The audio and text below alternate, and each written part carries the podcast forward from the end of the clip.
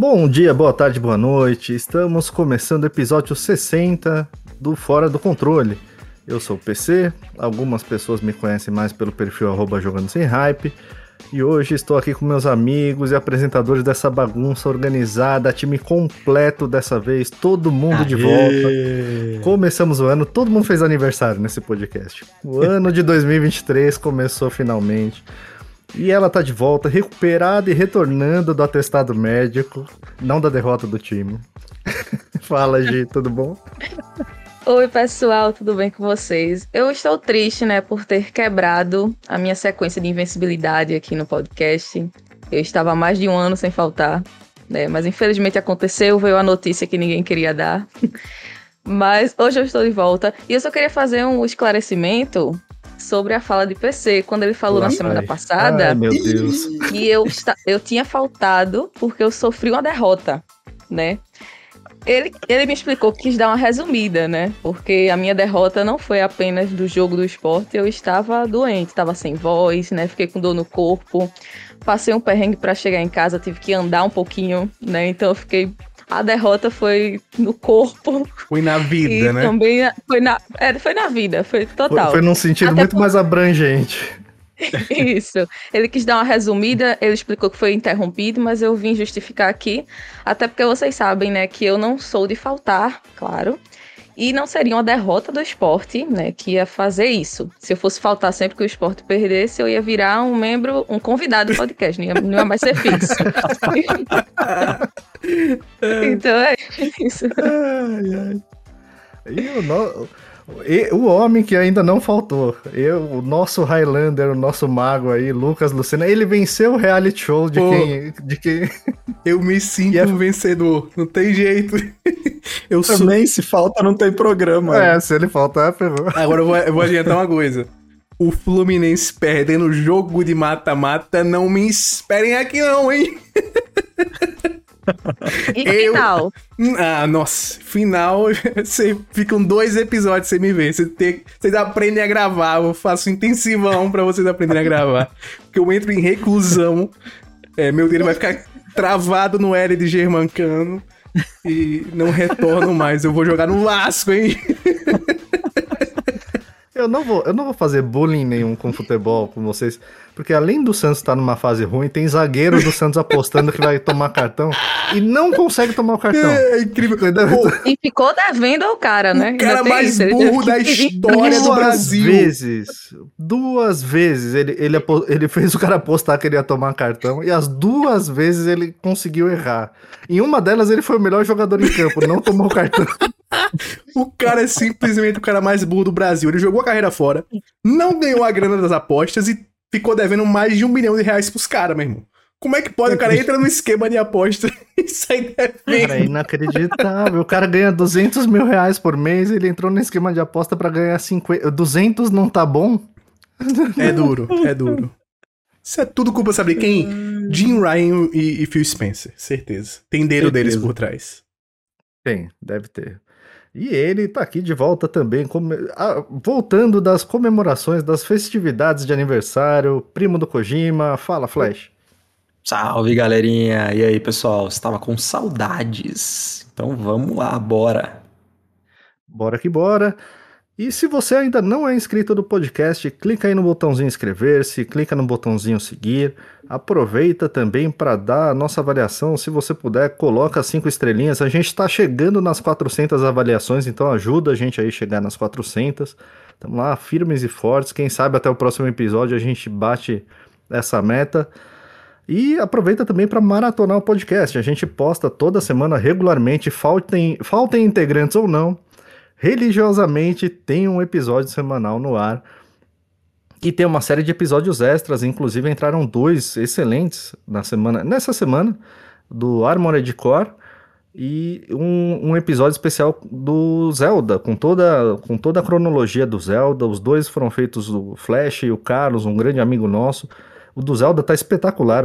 Os dois estão espetaculares, mas o do Zelda é incrível, não tem spoiler nenhum. Então, se você tá querendo jogar o Zelda Tears of the Kingdom ou quer saber mais da, da, da, cronologia completa, da história dos jogos, mas sem spoiler, né? Só o basicão ali para você se situar na história.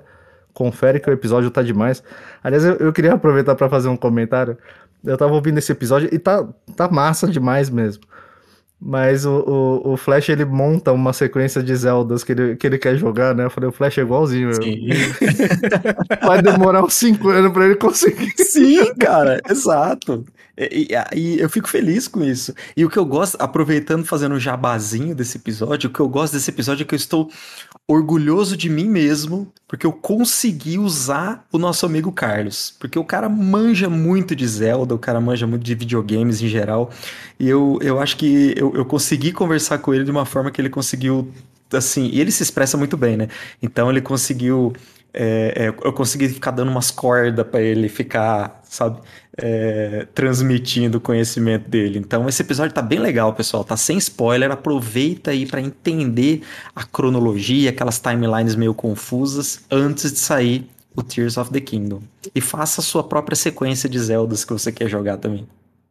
Você vai acabar fazendo. Escuta o episódio que você vai acabar fazendo, porque até eu já fiz a minha. Então, vai lá. É. Aproveitando um abração pro Carlos, grande amigo nosso, tá? É de casa, Carlos. Tem que voltar mais vezes é. aí.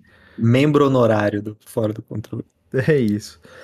E, gente, na descrição do podcast você encontra as redes sociais de todos nós. Então, se você não segue ainda algum de nós, clica ali, segue a gente. Tem também lá o nosso link pro canal do Twitch que mudou de nome recentemente, agora é Fora do Controle TV. Finalmente a gente conseguiu pegar o nome que a gente queria.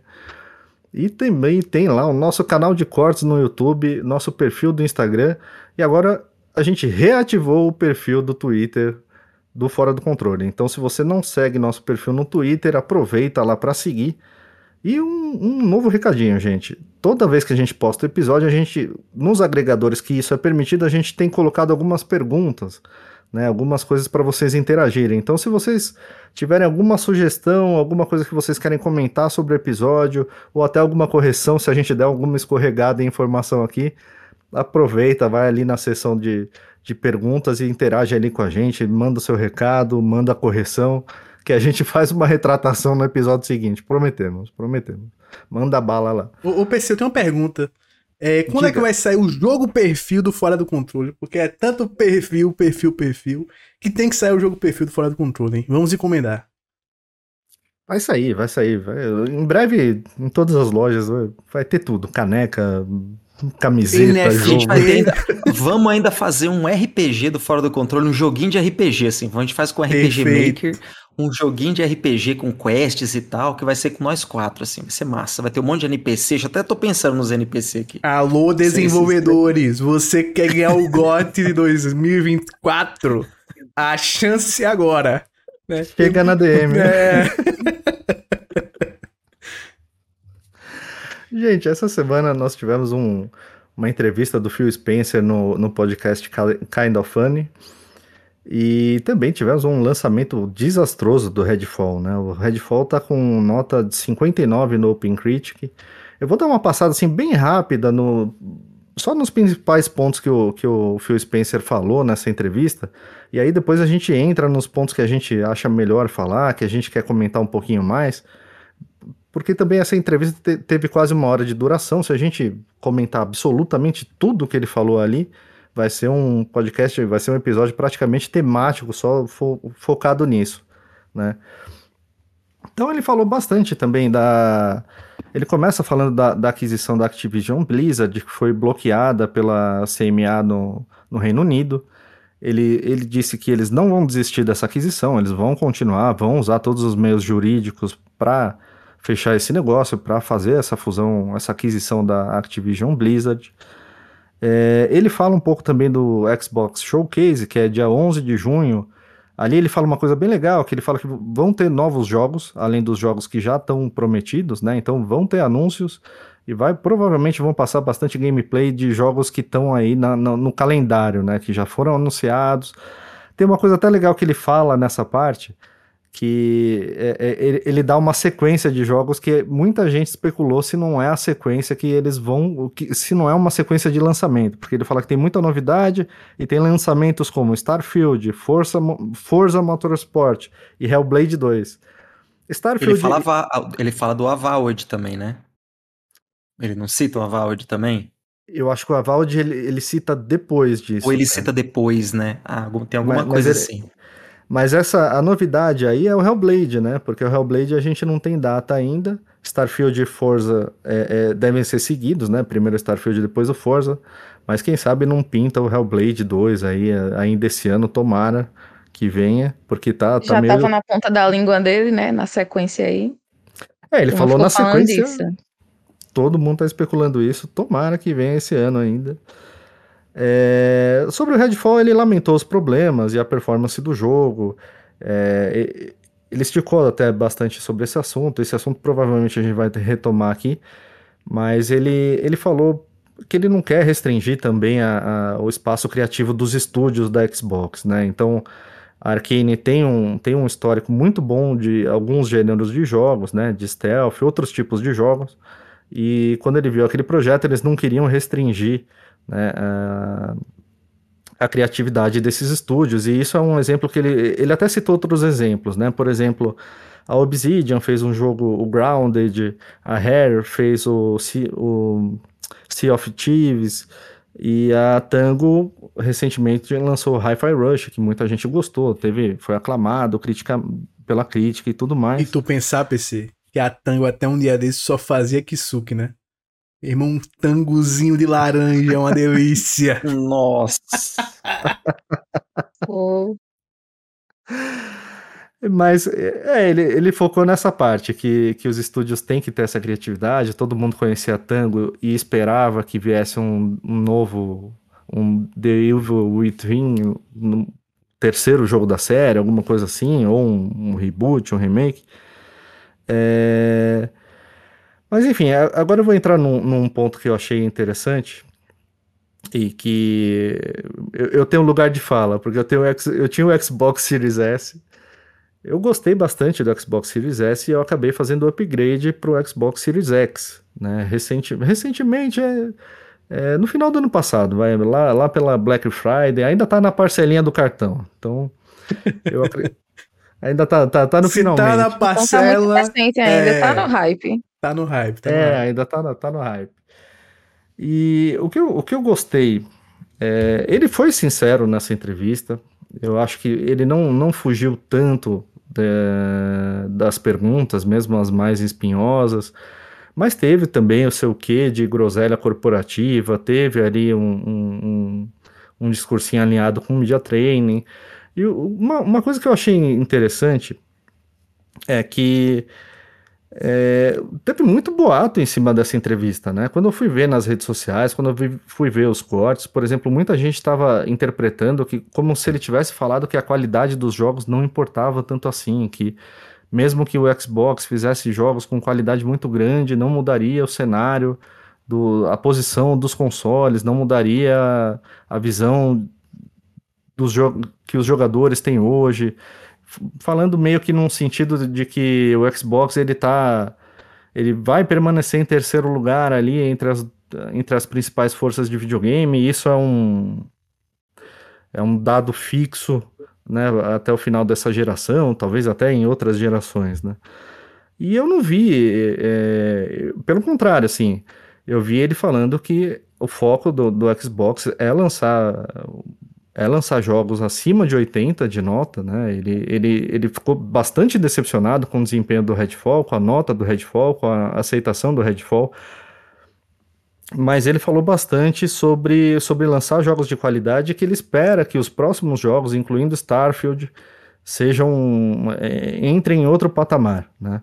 Ele até falou que ele não acredita que o Starfield sendo um jogo 11 de 10 para fazer alguém vender o PlayStation 5, esse tipo de coisa. E esse tipo de coisa não vai acontecer mesmo, né? Ninguém vai vender o Switch. Não, cara. Eu, eu des- desculpa entrar aqui, mas eu me, me muita vontade de comentar, porque eu, eu, eu tive uma impressão diferente. Eu, eu acho até você, PC, que quando você está fora do controle e não está gravando fora do controle, você está no mundo corporativo, né?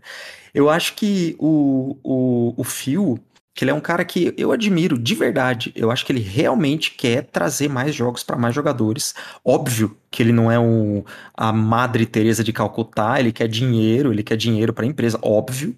Mas eu acho que ele tem, de fato, ele é um cara que joga, que entende jogos e tudo. um cara na posição dele, eu acho que ele abriu o coração demais nessa entrevista, sabe? E eu acho que o que ele falou, ele abriu muita margem para uma interpretação ruim.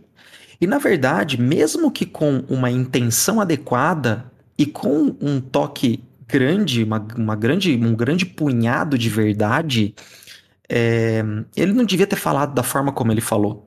Porque é tudo bem, eu entendo que o que ele diz é assim, que ah, eu recebo mensagens de pessoas falando que se eu tiver, se, se, se, nós lançarmos grandes jogos, de uma hora para outra nós ficaremos em primeiro lugar e isso simplesmente não vai acontecer. Que Starfield, se for um jogo 10 em 10, 11 em 10, não vai fazer de uma hora para outra as pessoas é, é, venderem seus PlayStations e. É. Só que o, o fato é que quando ele fala, quando ele verbaliza que não vai ser fazendo e lançando grandes games que eles vão conseguir é, passar a venda de consoles, porque esse não é o objetivo deles. Ele deixa implícito e ele passa uma mensagem muito ruim para quem está na posição dele, é, de infelizmente de, de tom derrotista, sabe?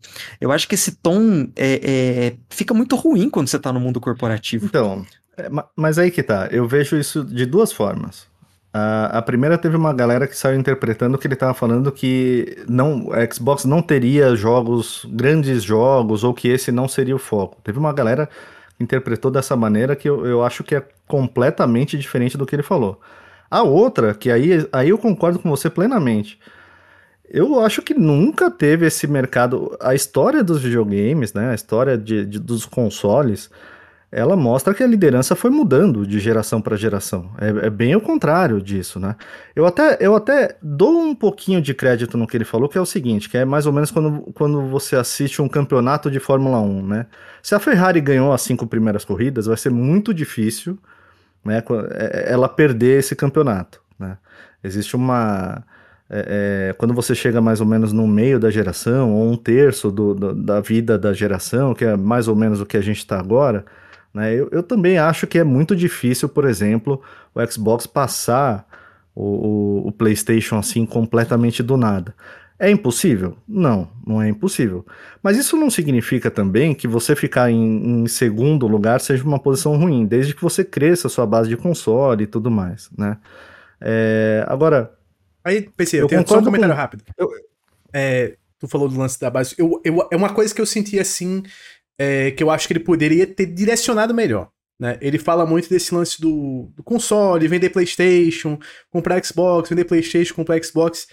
Eu, a única coisa que eu acho que ele realmente errou nesse ponto corporativo foi mais nesse lance de não conseguir passar bem a mensagem pra galera que para o Xbox hoje eles estão cagando se eles estão vendendo console muito ou não. Eles querem saber se a galera tá entrando no ecossistema, né?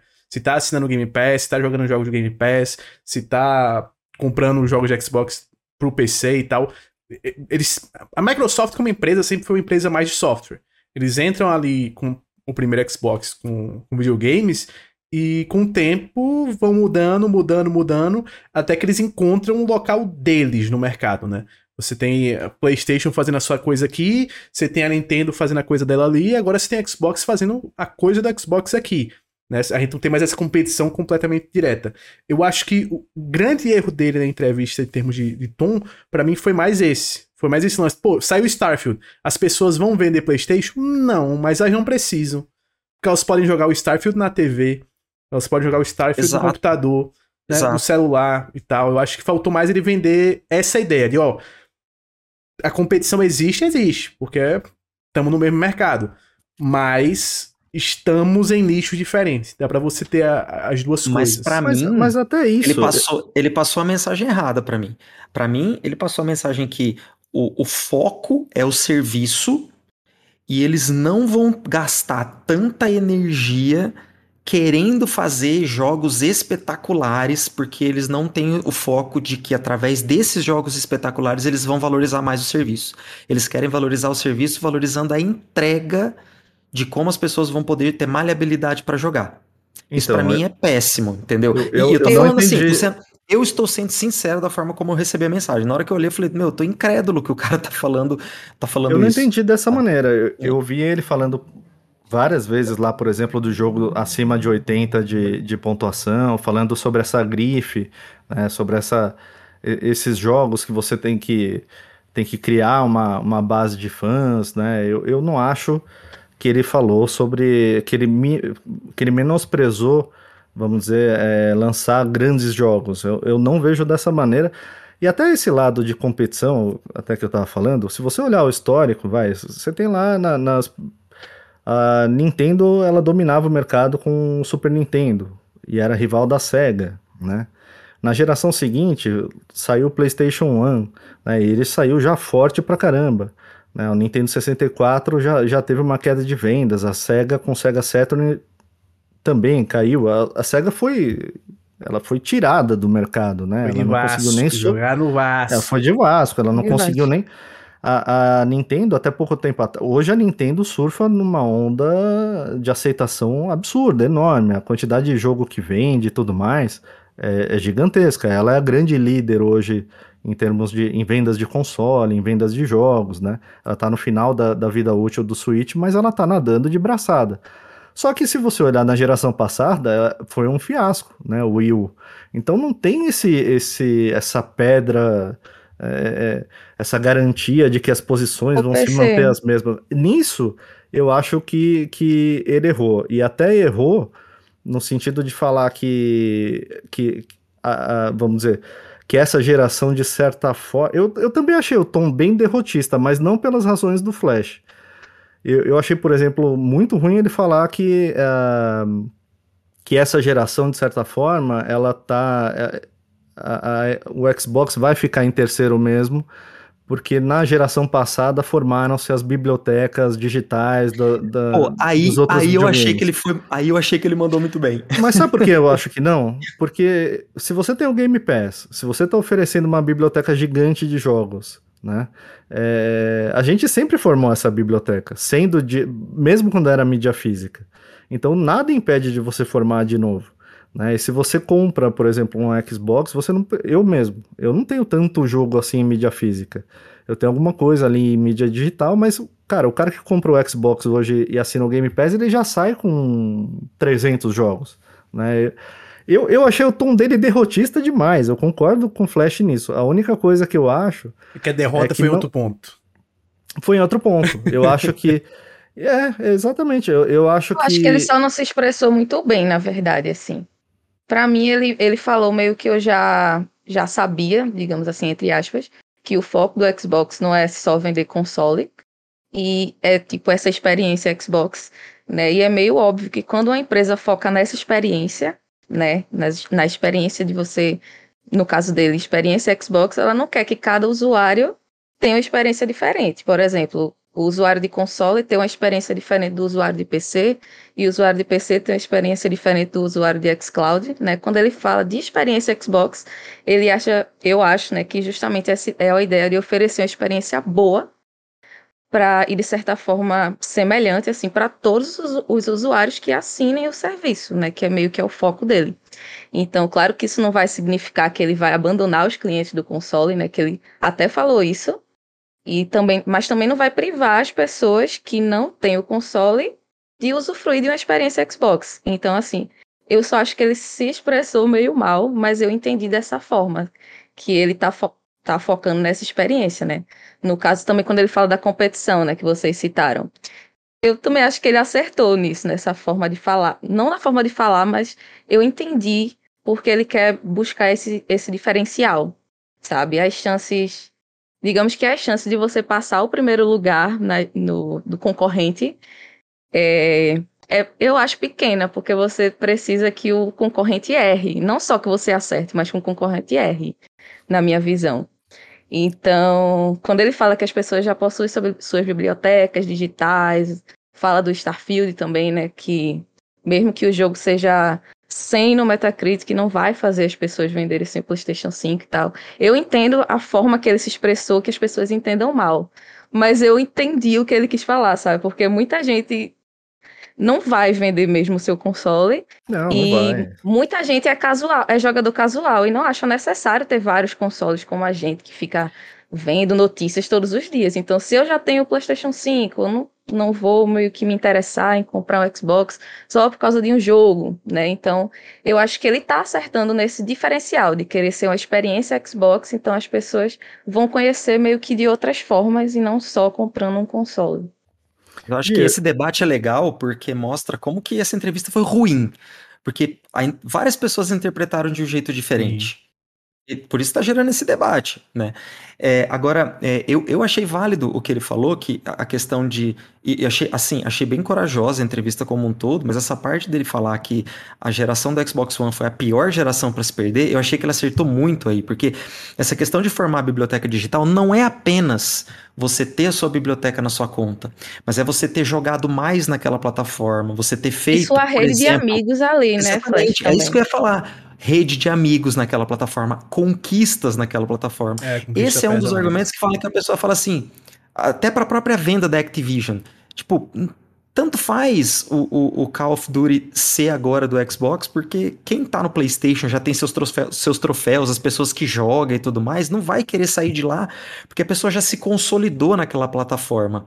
Agora, é, não existe para mim nenhuma assim minha opinião pessoal não existe para mim nenhuma outra forma de você querer atrair pessoas para você que não seja com grandes jogos.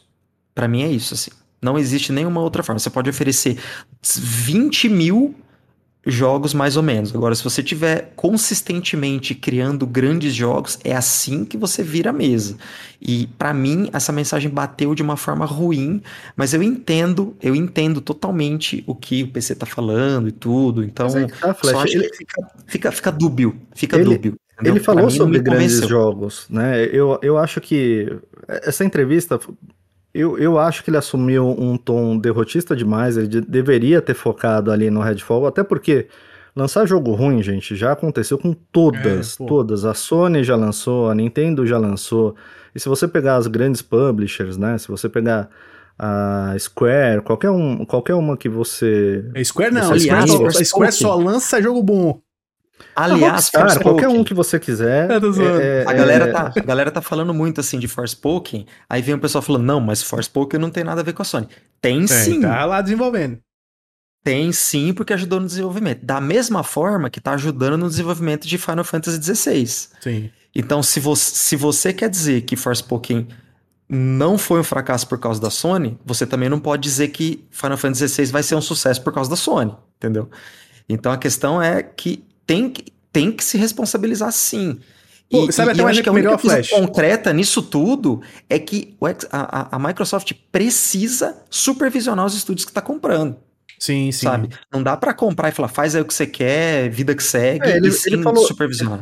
Ele falou sobre isso, né? Ele falou até esse ponto de entrada, por exemplo, quando eles compram um estúdio, e o estúdio já está trabalhando em alguns jogos, alguns já estão em estágio avançado de desenvolvimento, outros estão ali mais ou menos na metade, outros estão ainda na fase de concepção. Então ele falou sobre participar mais dessas fases.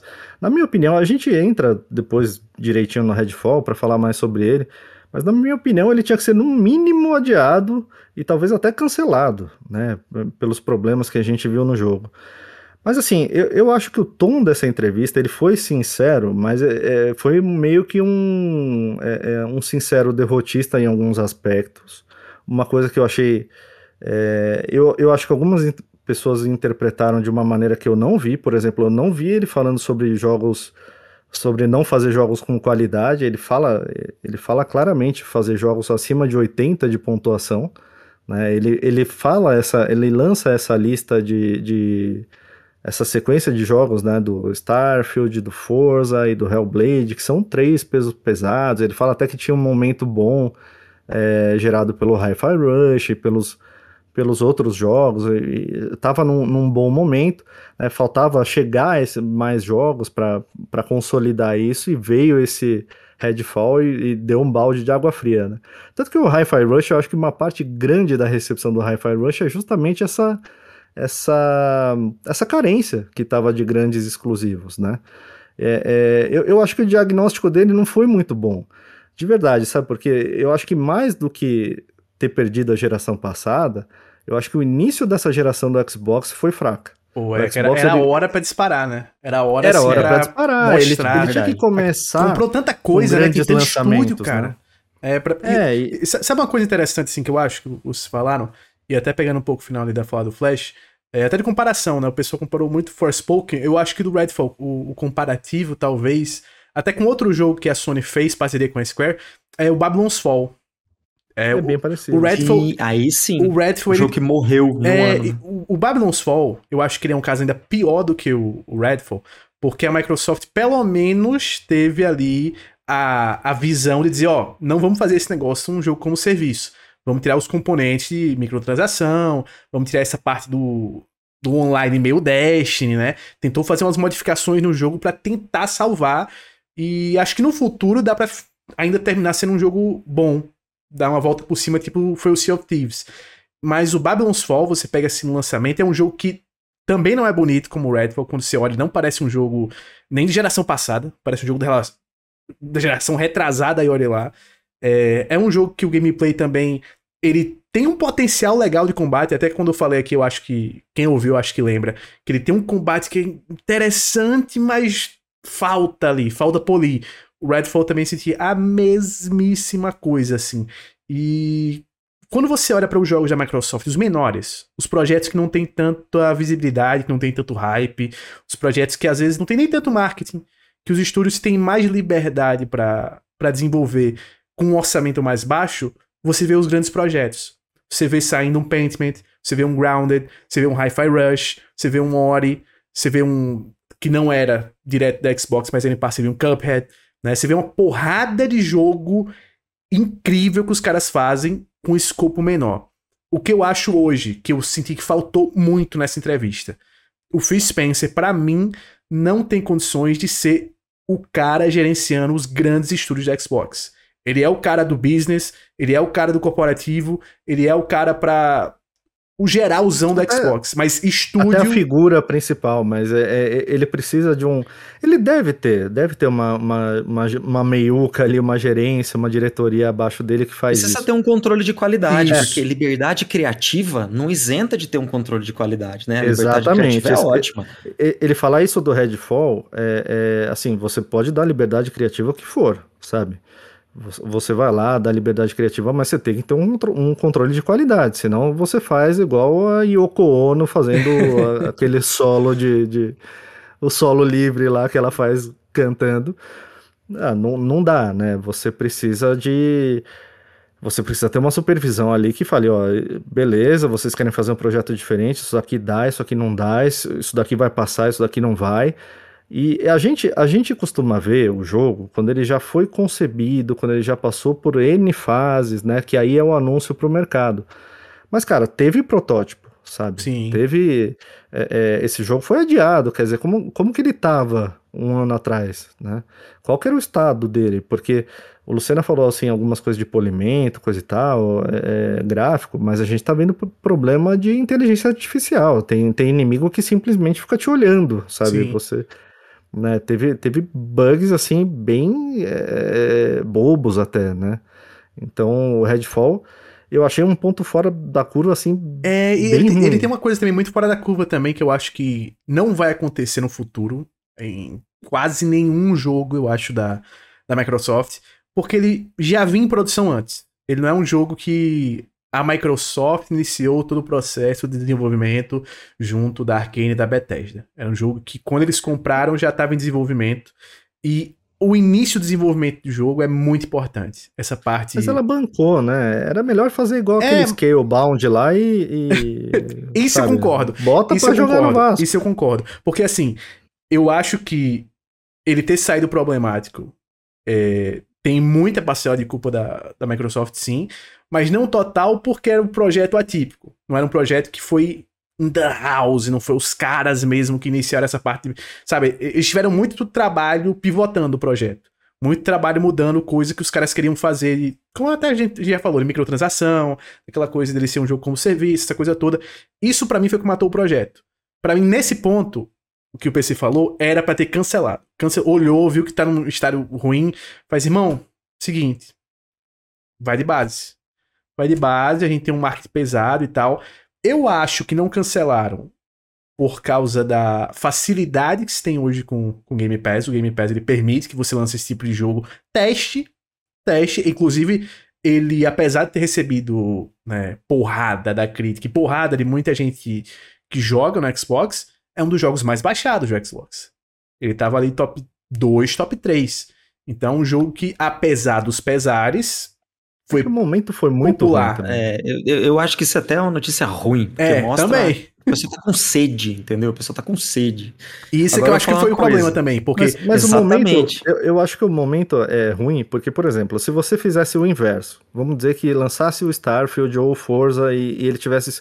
Se ele tivesse sido lançado logo depois do Hi-Fi Rush, eu acho que não iam ligar tanto. Não, eu também acho que não. É, porque que não. porque se ele viesse depois de um jogo que deu certo, por exemplo, vocês falaram do Babylon's Fall e do Forspoken, e agora ignorando um pouco se é first party, third party, não, não interessa.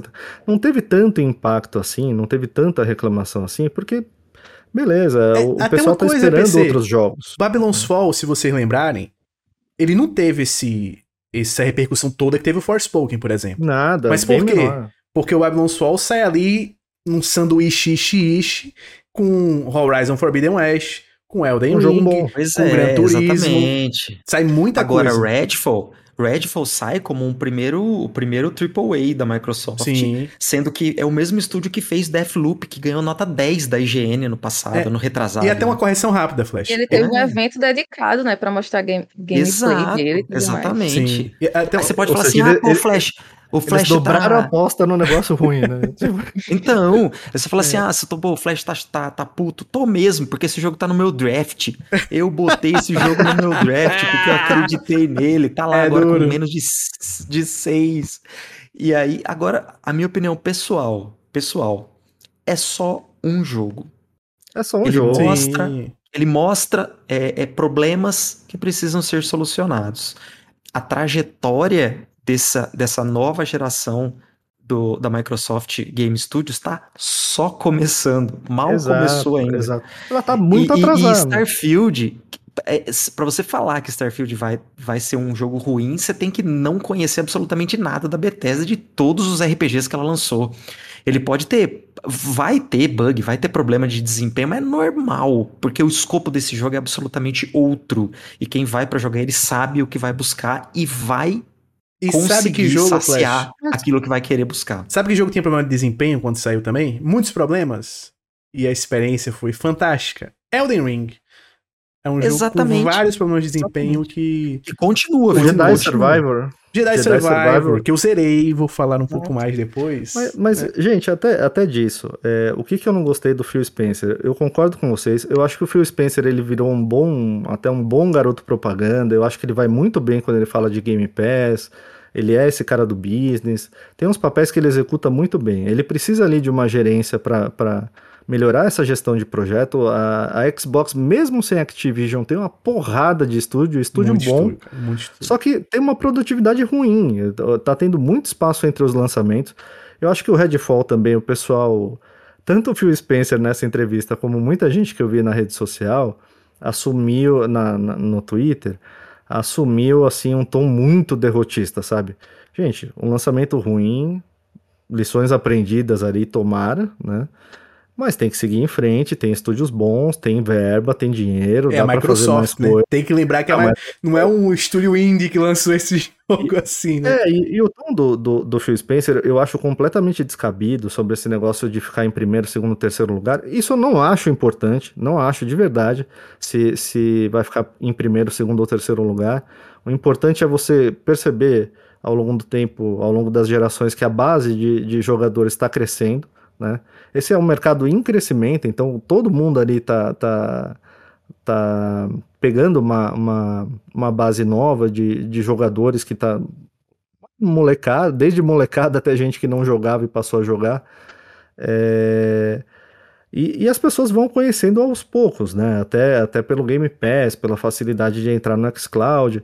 Então, assim, eu, eu achei esse, esse tom dele muito derrotista em relação a, a, a posição que você vai ficar, se você vai ficar em terceiro, se a Sony E, e, é salvo engano, salvo não. engano, ninguém puxou esse assunto. Foi ele mesmo que É, puxou esse assunto de vendas É, e, de, então. e de posições. Quer dizer, ninguém tava querendo falar sobre isso. Ele que puxou esse assunto. Achei muito estranho. Porque ele, É, ele, foi- ele foi- até, ele, ele até, até vai num canto que é tranquilo pra falar sobre isso, assim. Porque o Kind of Funny, né? Eu escuto quase toda semana eu tô lá escutando os podcasts deles. Ali é dedicado É, e é super de boa. Os caras não tem nenhum.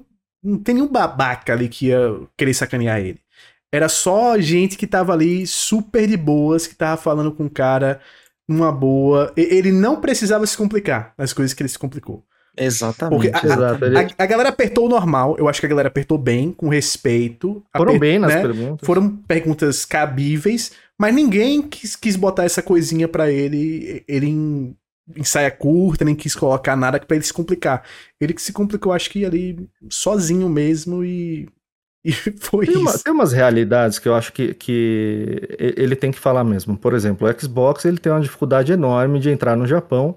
Né? Já tentaram isso no Xbox 360, lançaram alguns jogos para o mercado japonês, até em parceria com a Square. Tem lá o, Lost Odyssey, tem o Blue Dragon, aquele Infinite Undiscovery, que era, eram RPGs japoneses. né? Então já, já foram, já fizeram algumas tentativas. É lógico que ele não vai abandonar o mercado, mas ele sabe que ali ele é terceiro lugar e, e ponto final. Pode lançar 10 gerações que provavelmente o resultado vai ser esse, né? Agora até esse lado assim de, olha, veja bem, a gente compete em um outro mercado, a gente faz outra coisa. Cara, você não faz outra coisa. Você, vo- você tá no mercado de videogame, você tá competindo no mercado de videogame e as coisas, até as coisas que a Microsoft faz, elas têm reflexo, né? O, o- o PlayStation Now, hoje a PlayStation Plus, ela foi muito influenciada por esse formato do Game Pass. Né? O Nintendo Switch Online também, de certa forma, né, numa outra escala, num outro patamar, também teve lá alguma influência do Game Pass, do sucesso do Game Pass. Então não tem essa, né? O seu Flash tem uma hamburgueria em Botucatu e eu abri Opa! outra lá. Já manda um Estamos hamburgão, hein? concorrendo, né? Não, não tem. Flash, Flash Hamburgueria é um bom nome para uma Flash hamburgueria. Burger. Flash Burger, pô. É, né? Combina, né? A tradução do Flash. perfeito, perfeito. Pô, e PC, enquanto isso, o nosso amigo Jim Ryan lá na Sony tá numa posição muito confortável, né? Tá muito confortável tudo pra esse homem. Mas é um conforto que, vou dizer aqui, me incomoda esse. Nos incomoda. Pô, é um conforto assim que incomoda porque, olha, é uma, uma falta de perspectiva de futuro interessante, porque teve estúdio sendo fechado essa semana lá na Sony, né, PC? Teve mais um estúdio fechado. É, uma parte do pessoal vai ser realocado, vai ser absorvida por, por outros estúdios, mas é o pessoal que fez o Concrete Genie, que, que é um, um jogo bem criativo, bem, bem fora dos padrões assim do que a gente vê do, dos AAA, mas mas por outro lado também, eles conseguiram anunciar algumas coisas. Tem um rumor né, é, de uma parceria com a Konami, com alguns jogos que vão sair exclusivos, Metal Gear Solid. A gente já tinha uma confirmação do Silent Hill 2, que vai ser um. pelo menos um exclusivo temporário para PlayStation. E vem também um Castlevania, provavelmente.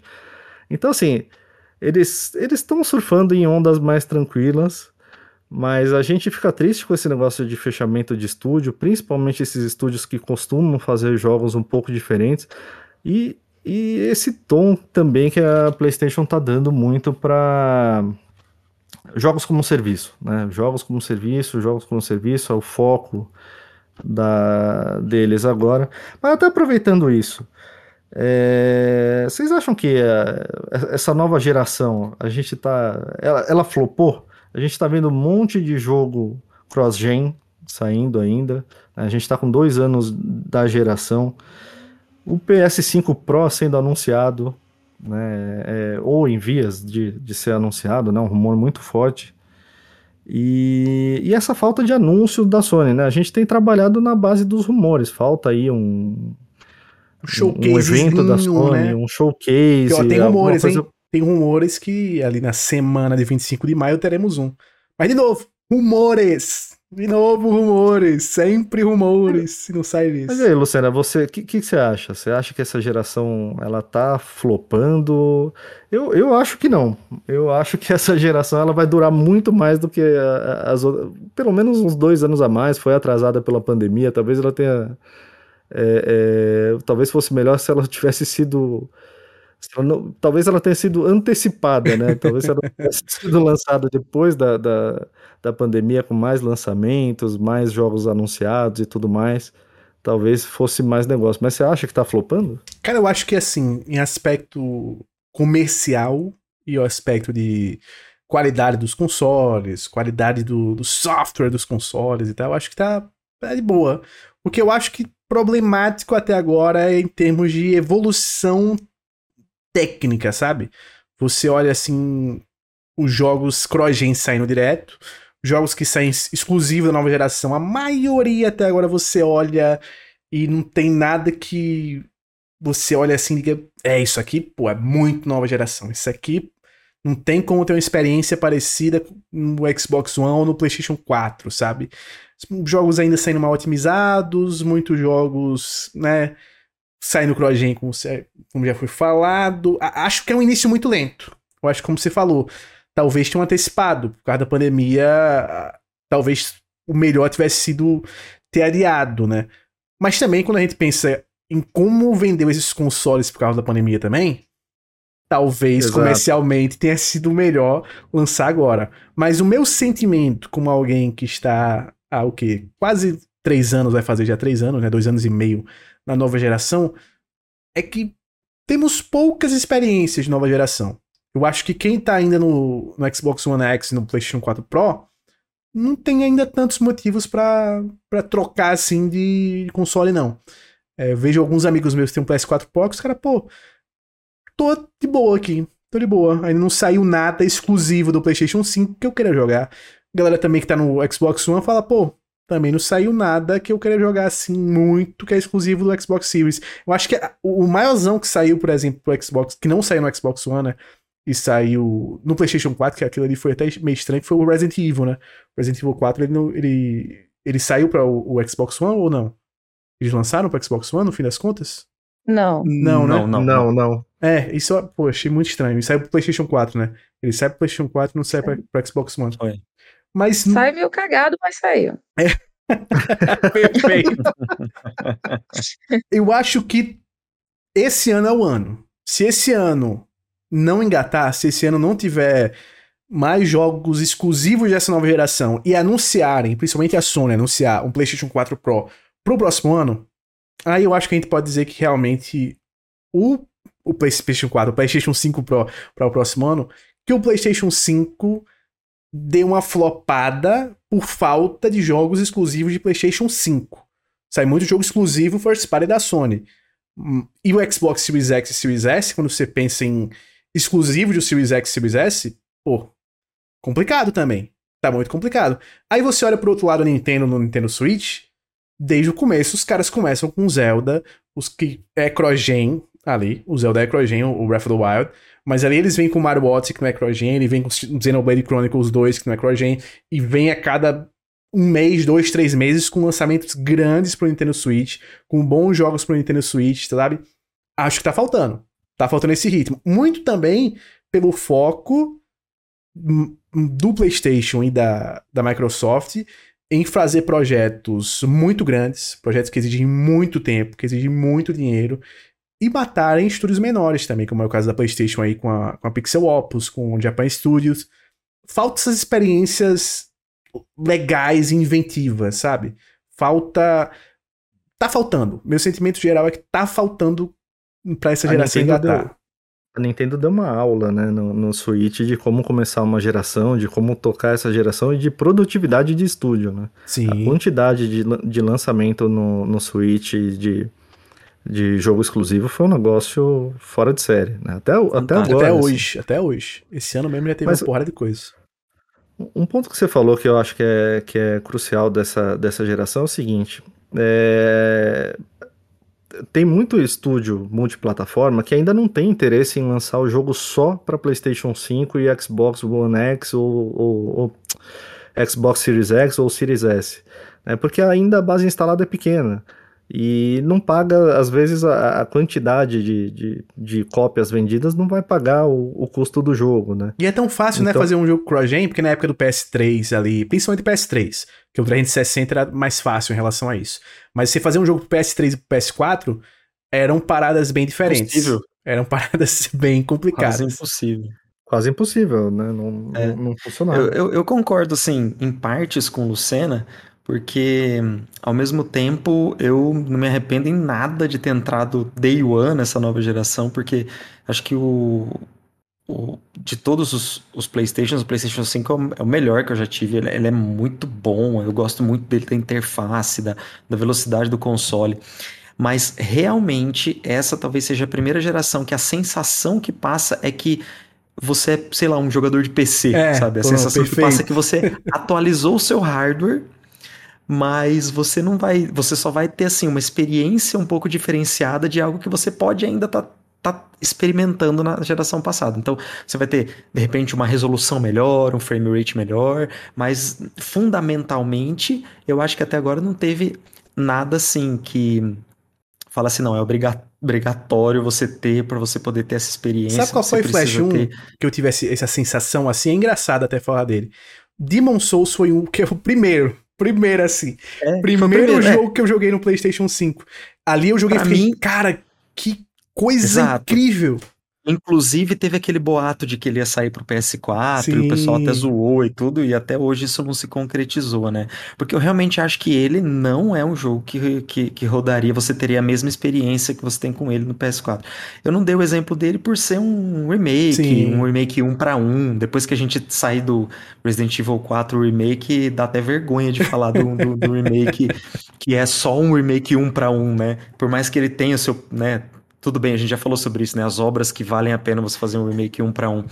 Mas eu realmente eu concordo com você nesse sentido. Eu acho que a partir de agora a gente precisa realmente ter aqueles lançamentos exclusivos da geração para você, é, como a, a, essa DLC de Horizon tal, para você realmente usar o hardware de nova geração, né? Eu acho que vocês falaram muito bem sobre essa falta dos jogos exclusivos da nova geração, né? Mas, e eu concordo com isso, e também acho que se tocou muito nessa tecla de performance, e até isso não tá entregando tanto, sabe? Tá vindo o jogo com muito problema de. Se falou muito de 4K 60 FPS foi jogar no Vasco já, né? Mas assim, a gente tá se contentando. a gente tá se contentando com 60 FPS, sabe? Com 40 já fico feliz. Exatamente. E tem esse, esse exemplo que a gente estava comentando ainda agora do Redfall, né? Porque assim, eu fico muito pensando em quem investiu uma grana para comprar o console de tinha o Series S, fez o upgrade para o Xbox Series X, né? E o você não joga 60 FPS lá. Sabe, você o jogo é exclusivo de nova geração, mas é por enquanto tá a 30 nos dois consoles, né? Tanto no S quanto no X. Então, assim, eu fico pensando em quem fez esse upgrade PC, vou dar o exemplo aqui da, da pessoa que fez recentemente, para jogar numa qualidade melhor, com a performance melhor, e não, e não tá tendo no momento, sabe? Então, isso para mim me deixa um pouco balançada assim com esse negócio de nova geração. Mas, concordando com o que o Flash falou no início, também não me arrependo de ter, de ter migrado.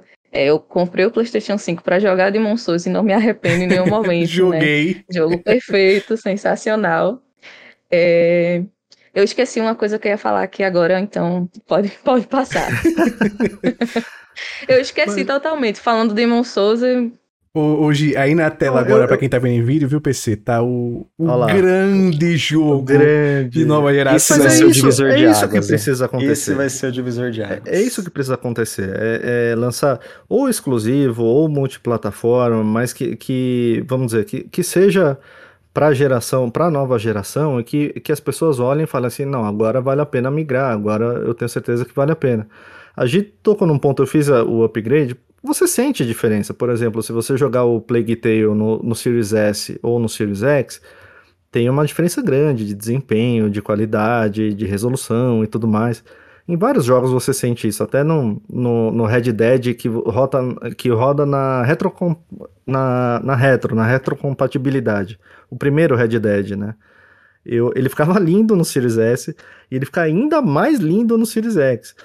Mas é, é, é, bem na linha que o Flash falou. Você se sente meio que um jogador de PC. Né? É, é, você fez um upgrade de hardware, tá funcionando um, um pouco melhor. Né? Você sente uma diferença de performance e visual, mas você ainda não, não, não tem. Você fala assim: não, peraí, esse hardware aqui roda um negócio diferente que não rodava na, na, na geração passada. Né? Então ainda tá muito verde. E é justamente por isso que eu acho um absurdo falar em PlayStation 5 Pro é, essa altura do, do, campeonato. Eu também acho, cara. Também acho que não faz o menor sentido. De repente, para 2025, até que tudo bem, porque pelo tempo, né? Mas, mas por enquanto. Agora, uma coisa que você, você comentou, que só, só queria pontuar aqui, é, essa questão da Sony fechar estúdio eu acho horrível. Ainda mais esses estúdios criativos, acho que isso é péssimo. Ah, e vai ter gente que vai falar que ninguém liga para Pixel Opus, não sei o que. De toda forma, é, é, horrível. Eu espero que eles não percam talentos, porque é uma coisa que eu já falei aqui em outro episódio, que os estúdios eles vão e vêm, mas os talentos precisam sim, ficar. Então, sim.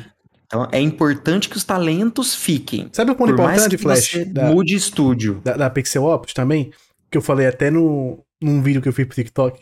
Ela é uma espécie de malhação Sabe Malhação da Globo, que a Globo também acabou com Malhação, que era para captar novos talentos, aquela coisa toda. Pois é, pra Sony, é. porque ela, ela, focava, era um estúdio focado, era um estúdio pequeno, 20 funcionários, mas que o foco sempre era de pegar jovens talentos, dar uma experiência inicial ali na indústria e a galera saía para outros estúdios da Sony.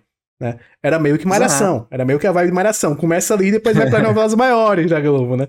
Era essa mas vibe. Eu, quando, quando, você eu, perde isso, um... é ruim. Eu acho que muita gente é, é, relativiza isso, por exemplo, vai, ah, fechou o Japan Studios, mas os, o, o, até o que o Flash falou, os talentos ficarem nos outros estúdios é importantíssimo. Mas o problema de fechar estúdio é que você coloca aqueles talentos com outros focos, né? Sim, então, até você... a gente já teve essa conversa, né? Eu é. concordo com você. Eu acho que, você vai pegar um... isso é... Até Japan Studios, pode fazer uma pergunta, PC? Um, você. Um jogo criativo, ele volta lá para um jogo padrão, ou pelo amor de Deus, coloca o cara para fazer VR. um jogo. Agora eu, eu queria fazer é, uma pergunta um, para vocês. de serviço, sobre serviço. Queria fazer uma pergunta para vocês, porque aí saiu esse boato agora, né? Então tem dois boatos. Então, o primeiro boato é do tal do showcase aí que o Jeff Grubb ele, ele lançou lá na, no podcast dele que parece que é mais forte esse boato desse showcase na semana do dia 25 de, de maio, mas tá virando meme até o showcase da Sony, então não dá pra gente ter certeza. E esse outro boato que é meio forte também de uma, de uma é, é, parceria com a Konami. Que a gente já tem essa parceria com a Konami com o, o Silent Hill 2. Agora, tem duas coisas que eu queria saber o que, que vocês acham. A primeira é a seguinte: em relação a o, é, os dois jogos que estão nesse boato. Primeiro é um são dois remakes. O remake de é, Metal Gear Solid 3, que, sei lá, meio que a Konami pegou aleatoriamente para fazer do Metal Gear 3. Enfim, eu acho que é um jogo fantástico, um dos melhores que eu já joguei. E um remake, pelo que eu entendi, um remake de Castlevania. Não sei qual. Não, não sei qual, mas vamos fazer uma hipótese aqui. O remake de Symphony of the Night. É, tem que ser. Agora, duas coisas que eu quero, que eu quero saber. Porque também envolveram a Bluepoint aí nisso daí, né? Primeira coisa que, que eu não sei é, é a seguinte: a Konami, ela, será que ela vai escolher um estúdio whatever e dar esses, esses remakes aí? E aí a Sony tá Uma fazendo parceria de exclusividade? da vida, né? Exatamente, igual fez com a Bluebird Team, tipo, tudo bem, é, é, exclusivo da Sony, Silent Hill 2, pelo menos no lançamento, mas quem tá fazendo é a Bluebird Team, que metade da galera não tem muita confiança. Agora, vamos dizer que seja de fato um estúdio competente como a Bluepoint fazendo um remake de, de Castlevania Symphony of the Night. Posso, eu queria saber o que, que vocês acham de um remake de Symphony of the Night, porque como você vai fazer um remake de Symphony of the Night? Você vai fazer o quê? Você vai fazer o, exatamente o mesmo jogo, só que também em 2D, mas com gráficos bonitos, ou você vai transformar ele em 3D e destruir o jogo original? Sabe o que eu faria com, com Castlevania? Eu faria um reboot. Eu não faria remake nenhum em Castlevania. Deixa, deixa concordo. lá, deixa. Faz um reboot, porque no reboot você dá mais liberdade criativa pros caras. Você pode usar como referência o Symphony of the Night. Você pode usar como referência a animação que tem na Netflix. Você pode usar ah, as melhores referências que você quiser no mundo pra fazer uma parada nova e única, sabe? E bota um remaster do Symphony of the Night lá dentro do pacote da versão deluxe, né? Pronto, acabou. Você faz isso, perfeito. Não tem por que mexer nesse vespeiro. Porque é um caso, é o caso do, do Sonic Mega Man, né? Sonic Mega Man, quando a galera pega pra fazer, vamos fazer um remake de um jogo do Mega Man. Tá, vai ser 3D? Hum, não, Mega Man não, é, não dá pra fazer 3D. Aí você vai e faz um remake 2D. Aí a, a sensação é que você tá jogando o mesmo jogo com os gráficos um pouquinho melhor. Nem é tão melhor assim. Você pega o original, a arte original ainda sustenta até hoje, né? Então, não sou fã do remake desses jogos. Eu sou fã do reboot do, do Castlevania. O Metal Gear pode funcionar a depender de quem estiver por trás. A depender de quem estiver por trás. Mas Metal Gear é, tem que ter o dedo do homem. Ao menos um dedinho, uma, um enter, ele tem que apertar ali em algum... Tem que ter uma supervisãozinha. É, editar um trailer, alguma coisa não assim. dá.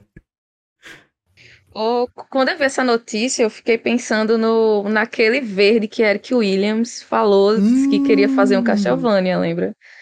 Aí eu fiquei pensando, será que tem alguma coisa a ver ou foi só uma coincidência? Porque às vezes aquele verde já tava amarelo, já tava ficando maduro. É, Ele o homem deu já aquele, tava aquele sinal meio que já Mas- sabendo de alguma coisa, né? Que doideira, imagina um reboot de Castlevania pela Santa Mônica. Que maluquice, ser- hein? e aí, aí já dava pra botar mais, mais confiança. Mais confiança Imagina o. Alucard com um Alucardzinho do lado andando, triste. De barco. Nossa, meu Deus do céu. De carruagem andando pelo... pela Europa. Meu Eu acho que Deus. eles deviam aproveitar a série, cara. Aproveita o que fe- fez a série da Netflix, do Castlevania. Foi bem, a galera gostou, tanto quem era fã há muito tempo, como quem não conhecia ainda E muito. vem nova, hein, PC? Vem uma nova aí, o timing é bom, hein? É, aproveita pra, pra fazer alguma coisa nesse sentido. Eu, eu sou da linha de vocês. Eu acho que se pegar o, o Symphony of the Night e tentar fazer um remake dele é besteira. É melhor. Ou faz um reboot, ou um jogo novo, ou aproveita a série, alguma coisa assim. Mas tentar pegar um daqueles lá pra, pra transformar, em, transformar em 3D é a pior decisão possível. Não, não façam isso, pelo amor de Deus. Crime inafiançável. Agora o Metal Gear, cara, qualquer Metal Gear que, que fizerem remake pra mim tá beleza. Tá? Pode. O Metal Gear, você sabe que eu acho que ele até funcionaria se fosse um remake da Bluepoint, que eles não tocam em um fio de cabelo, assim, em termos de. Sabe, eles só deixam lindo e, sabe, tentam manter muito próximo, porque funcionou. Pra mim, funcionou com Demon Souls. Então, se, de- se eles fizeram com Demon Souls sem o Miyazaki, eu acredito que eles consigam fazer com Metal Gear sem o Kojima. Só que tem que ser aquela coisa assim, de não mudar um. um- uma folha que tá caindo ali da selva de, de Metal Gear 3. Agora precisa ver, porque do outro lado da mesa tem a dona Konami, e a dona Konami, ela tá com histórico, tá com retrospecto aí de só, só apostar em jogo gacha, coisa e tal. Então pode ser que não sejam estúdios que ela mesma contrata, pode ser que não envolvam estúdios da Sony, mas eu gostaria de ver a Bluepoint nessa jogada aí. A Bluepoint, pra mim, hoje é o melhor estúdio pra fazer remake, então se, se eles trabalharem nisso, seria um negócio fenomenal. Eu acho que o melhor estúdio pra fazer remake é a Capcom, mas a gente pode daí depois conversar sobre isso. Ah, sim, sim. sim. Justo, justo. Tens um bom ponto. Tem um bom ponto, tem um bom ponto. Gente, agora vamos passar para o quadro predileto da Gi, momento perfeita leitura. A gente recebeu uma história da Tina. O Flash vai contar aqui que ele foi sumonado. Mas se você quiser mandar sua história, o e-mail é podcast é, fora do controle arroba gmail.com. Você pode mandar por e-mail, ou se você quiser mandar na DM de algum de nós, é só mandar no- no- nos nossos perfis, ou também na DM do Instagram. E também o que eu falei no início do episódio, se você quiser sugerir algum tema, alguma coisa assim, vai lá nos comentários, sugere ou manda pra gente. que a gente trata depois, a gente traz pro ar, manda dúvida, qualquer coisa, correções, pode mandar pra gente. Manda a bala aí, Flash. Bom, vamos lá então. Primeiro, né, que a Tina, ela é uma querida nossa aqui do podcast, já, inclusive ela que mexeu os pauzinhos pra, pra gravar episódio de Zelda com Carlos e tal, então ela é toda ardilosa. Mas uma coisa que eu gostei bastante dessa história que ela mandou é que ela já cravou aqui que era pra eu ler, né? Porque olha só como ela começa aqui, vamos lá. Então, o título é Como Sekiro virou um dos melhores jogos da minha vida. Oi, galera do Fora do Controle. Aqui quem escreve é a Tina. Qual que é o arroba dela? Arroba Atena, A-T-H-E-N-A, underline Waffle, W-O-F-E-L, tá? No Twitter. Mas quem fala é o Flash. Então foi isso que ela escreveu. Então tá aqui, estou eu aqui falando, tá? Quero contar hoje como Sekiro se tornou o melhor jogo da From Software para mim, sendo até hoje o único jogo dela na minha lista com nota 12. Olha que curioso. A título de curiosidade, eu tenho uma planilha onde coloco dados dos meus jogos e etc. A nota 12 é simbólica, equivalente a 10 em qualidade. O 12 é só uma estética que uso para destacar os jogos com 10 que são mais importantes tipo um must play. Por que 12? Referência à minha vida política partidária. Mais detalhes não são pertinentes aqui, então vamos mergulhar em dezembro de 2021. Tudo começa lá perto do Natal. Olha, perto Opa, da cidade do Lucena, hein? Natal! Na região. Ah, Na região da Na região começa ali. natalense ou natalina, né? Tem essa na dúvida. região natalense. Estou no Instagram e vejo uma promoçãozinha na nuvem. Trilogia Souls para PC por R$ 99,99 e 20 conto de cashback. Coisa linda. Coisa linda. Abriu, aliás, né, uma promoção como provavelmente nunca mais vai ter, né? É, abriu uma conta no PicPay na hora e comprei kkk.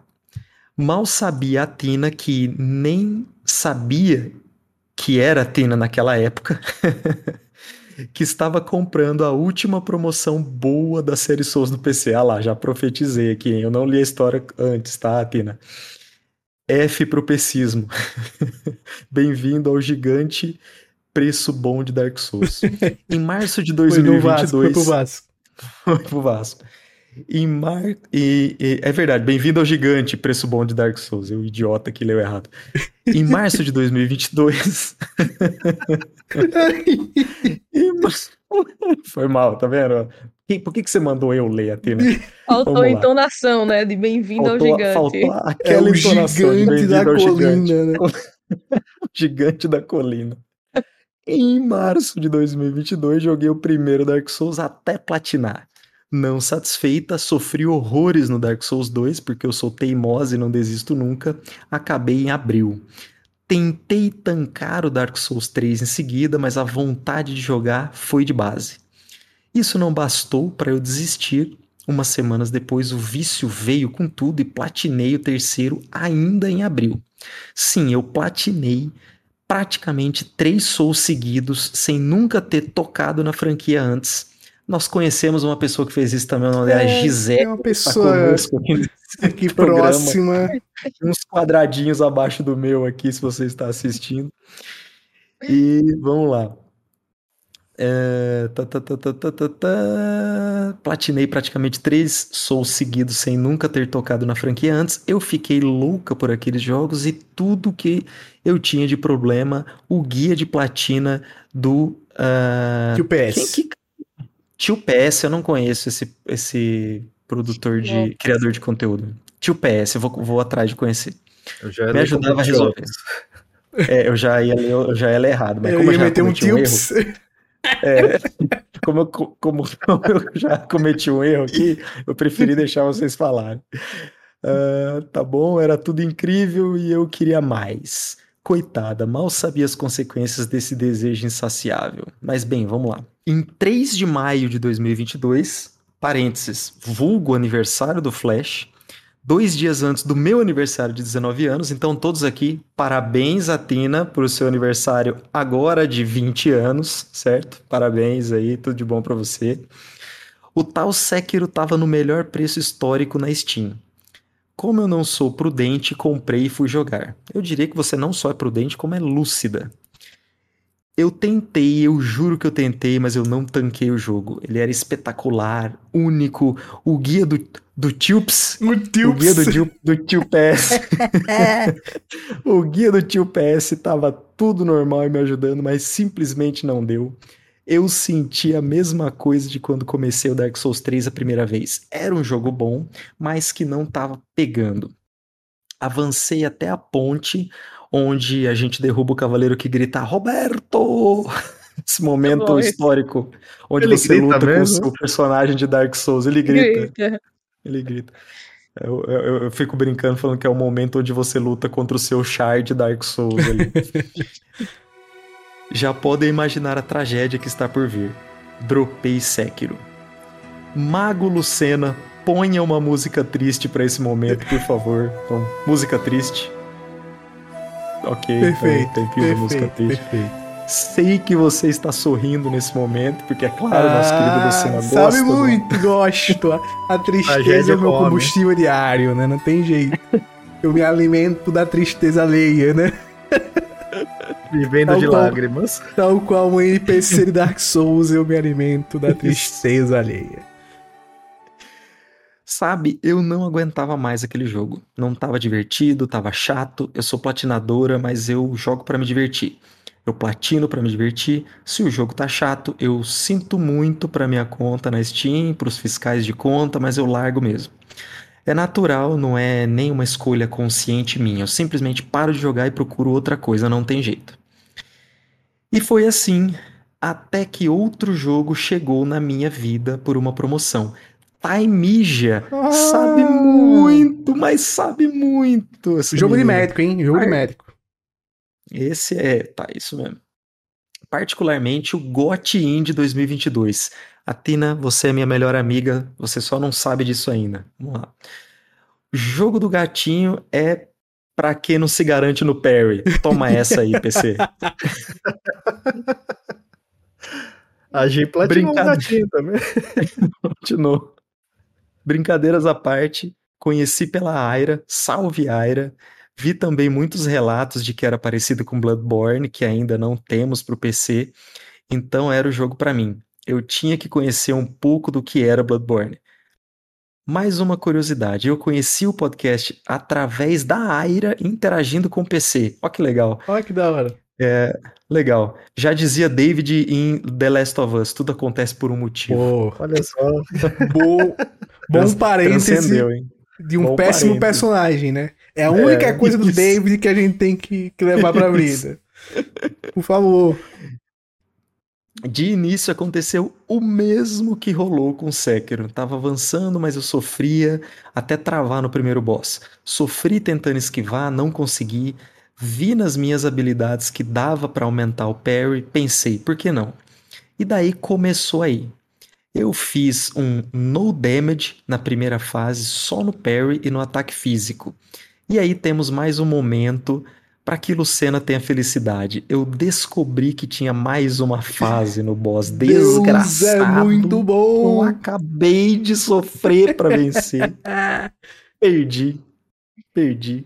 Tentei de novo e de novo. Até que eu usei a garra do corpo sem querer e deu um dano bolado. Eu não tava usando a garra antes, testei e entendi finalmente como era o combate do jogo. Daí pra frente eu simplesmente comecei a fazer a limpa na vida de todos os meus inimigos até platinar.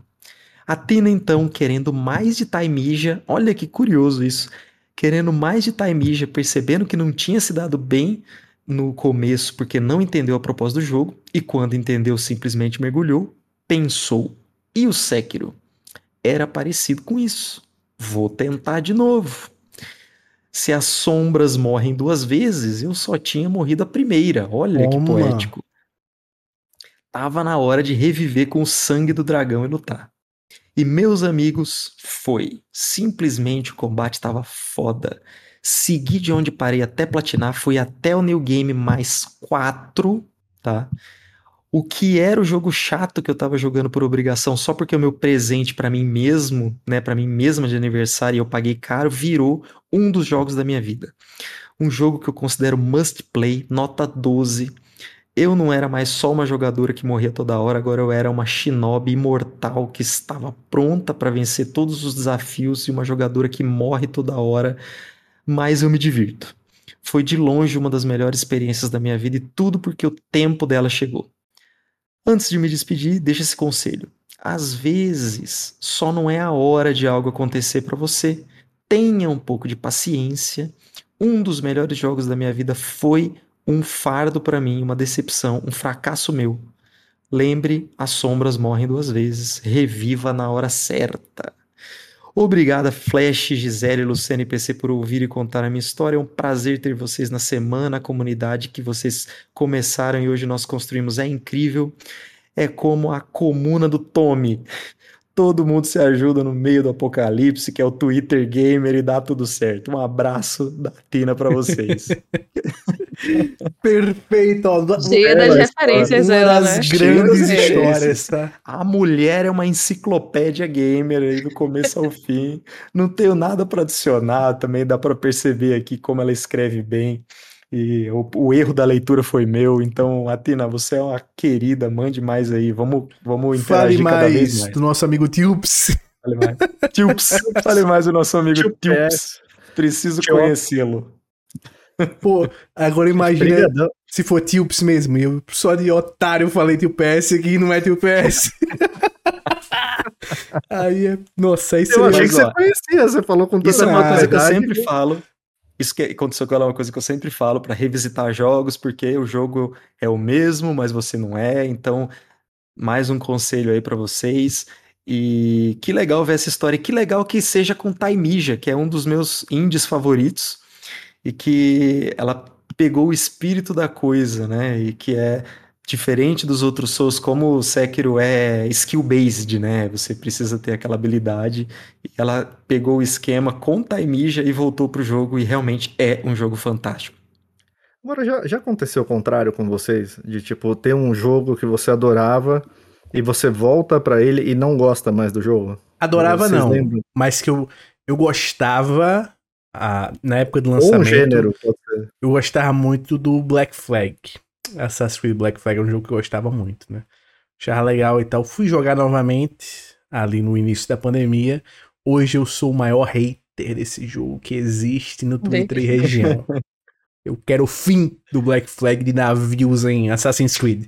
Não coloque mais nenhum navio na minha frente em Assassin's Creed. Mas porque Cara, eu, eu gostava ou de corrida, cara. corrida, corrida de carro? É, eu gostava de corrida, eu adorava não. Need for Speed, cara. Need for Speed, eu jogava pra caramba tal. Do nada, eu nunca mais quis saber desse jogo. Se eu pego um joguinho de corrida, eu jogo, sei lá, cinco minutos em jogo hoje em dia. Comigo não, tem é que- tão grave assim, de eu, ter virado hater de um jogo como Lucina. mas Não virei o o meu caso foi com Crash. O meu caso foi com Crash, porque eu amava esse jogo na infância, assim, quando estou. Meu pai trocou do PlayStation 1 pro PlayStation 2. A primeira coisa que eu quis foi o, o Crash do, do PlayStation 2. Só que quando eu fui jogar no PlayStation 4, eu hum, acho que não, não é mais minha vibe, sabe? Eu não, não sou muito vibe de plataforma e larguei. Mas não sou hater do jogo, assim, só não Hoje, consegui jogar mais. Eu pensei que você ia dizer que você viu o filme do, do Crash, né? O filme Crash. Aí viu do que não céu. tinha nada a ver com o jogo e achou o filme Hum. melhor que o jogo e aí E começou a aí foi odiar o o jogo. crash dos videogames. É, perfeito. O, o Flash tem que retomar corridas depois, Flash. Você tem que esperar essa fase, esse ranço passar pra retomar. Faz é 20 vida. anos que eu tô esperando esse ranço passar. Eu, eu acho que eu não tenho com nenhum jogo específico, assim, eu não me lembro de nenhum jogo agora. Mas tem com gênero, por exemplo, eu gostava muito quando eu era mais novo, eu gostava muito de StarCraft, jogo de estratégia, assim, vai, Command and Conquer. Hoje eu não tenho paciência, cara, eu olho assim e não, não tenho vontade de jogar, nem de testar, assim, nem passo longe, assim, não... Até, até alguns mais, tipo, Civilization, vai. Civilization eu passava horas, às vezes eu, eu jogava duas, três horas seguidas, assim, duas, três horas, nada, três, quatro horas seguidas. E hoje em dia eu não tenho mais, não tenho mais paciência. Eu acho que meu irmão pegou toda essa paciência que você tinha, viu? Porque o homem tem centenas de horas em todos os jogos possíveis de estratégia. Europa Universalis, é, eu acho que tem um que é Hearts of Iron, Civilization, saiu Trópico, ele tá comprando. Ele é fanboy da Paradox. Ele é fanboy da Paradox Studios, que faz jogo de estratégia. Ele é. Nossa, o homem é viciado, viciado. Ele pode não ter tempo pra nada na vida dele no momento. Mas pra um joguinhozinho ali de Europa Universalis de leve ele tá lá. E DLC, saiu, saiu DLC, o homem tá lá louco para comprar. Saiu mod, o homem tá lá louco para baixar para jogar. Coisa sensacional. Estratégia eu não consigo jogar em console, então também tem esse problema. Hum. Eu, eu, só jogava em PC e aí console nem pensar, não consigo jogar de jeito nenhum. Mas gente, brigadão de novo, Atina, pela história. História sensacional. Manda mais história pra gente. Se vocês quiserem mandar, você que tá ouvindo. Tem mais uma, de mais uma dela pra gente ler. É, verdade, tem mais uma dela, é tem mais uma dela engatilhada. É isso aí. Chegaremos nela. E para quem quiser mandar, o e-mail é podcast fora do controle gmail.com ou a DM de qualquer um de nós ou do nosso Instagram. E, é e agora a gente tem a DM do nosso Twitter. É. é. O nosso é, Twitter. É, DM do Twitter, isso aí. Ou se der match comigo lá no Tinder, pode mandar a sua história também por lá. Não, tô zoando, eu tô pegando Tinder, não. Alô, você na região de Natal. É, eu dei match com você porque eu queria mandar essa história aqui pro podcast. Pô, não, não faça isso comigo. Mas deixa eu te contar pessoalmente, né? Dei match pra te contar pessoalmente a minha história. Que é uma história que não fica tão bem assim, só escrevendo. Tem que tem que ter o, né, a troca. Você match com, com o Luciano no Tinder, manda aí essa história manda pra essa história com videogames. Com riqueza de detalhes pra gente ler. É, vou mandar um oi, quer TC? Aí quando tá lá, conversa lá e conversa bem. Quero TC. É, história, tu tem alguma história com videogame? Sim, que mal pergunta.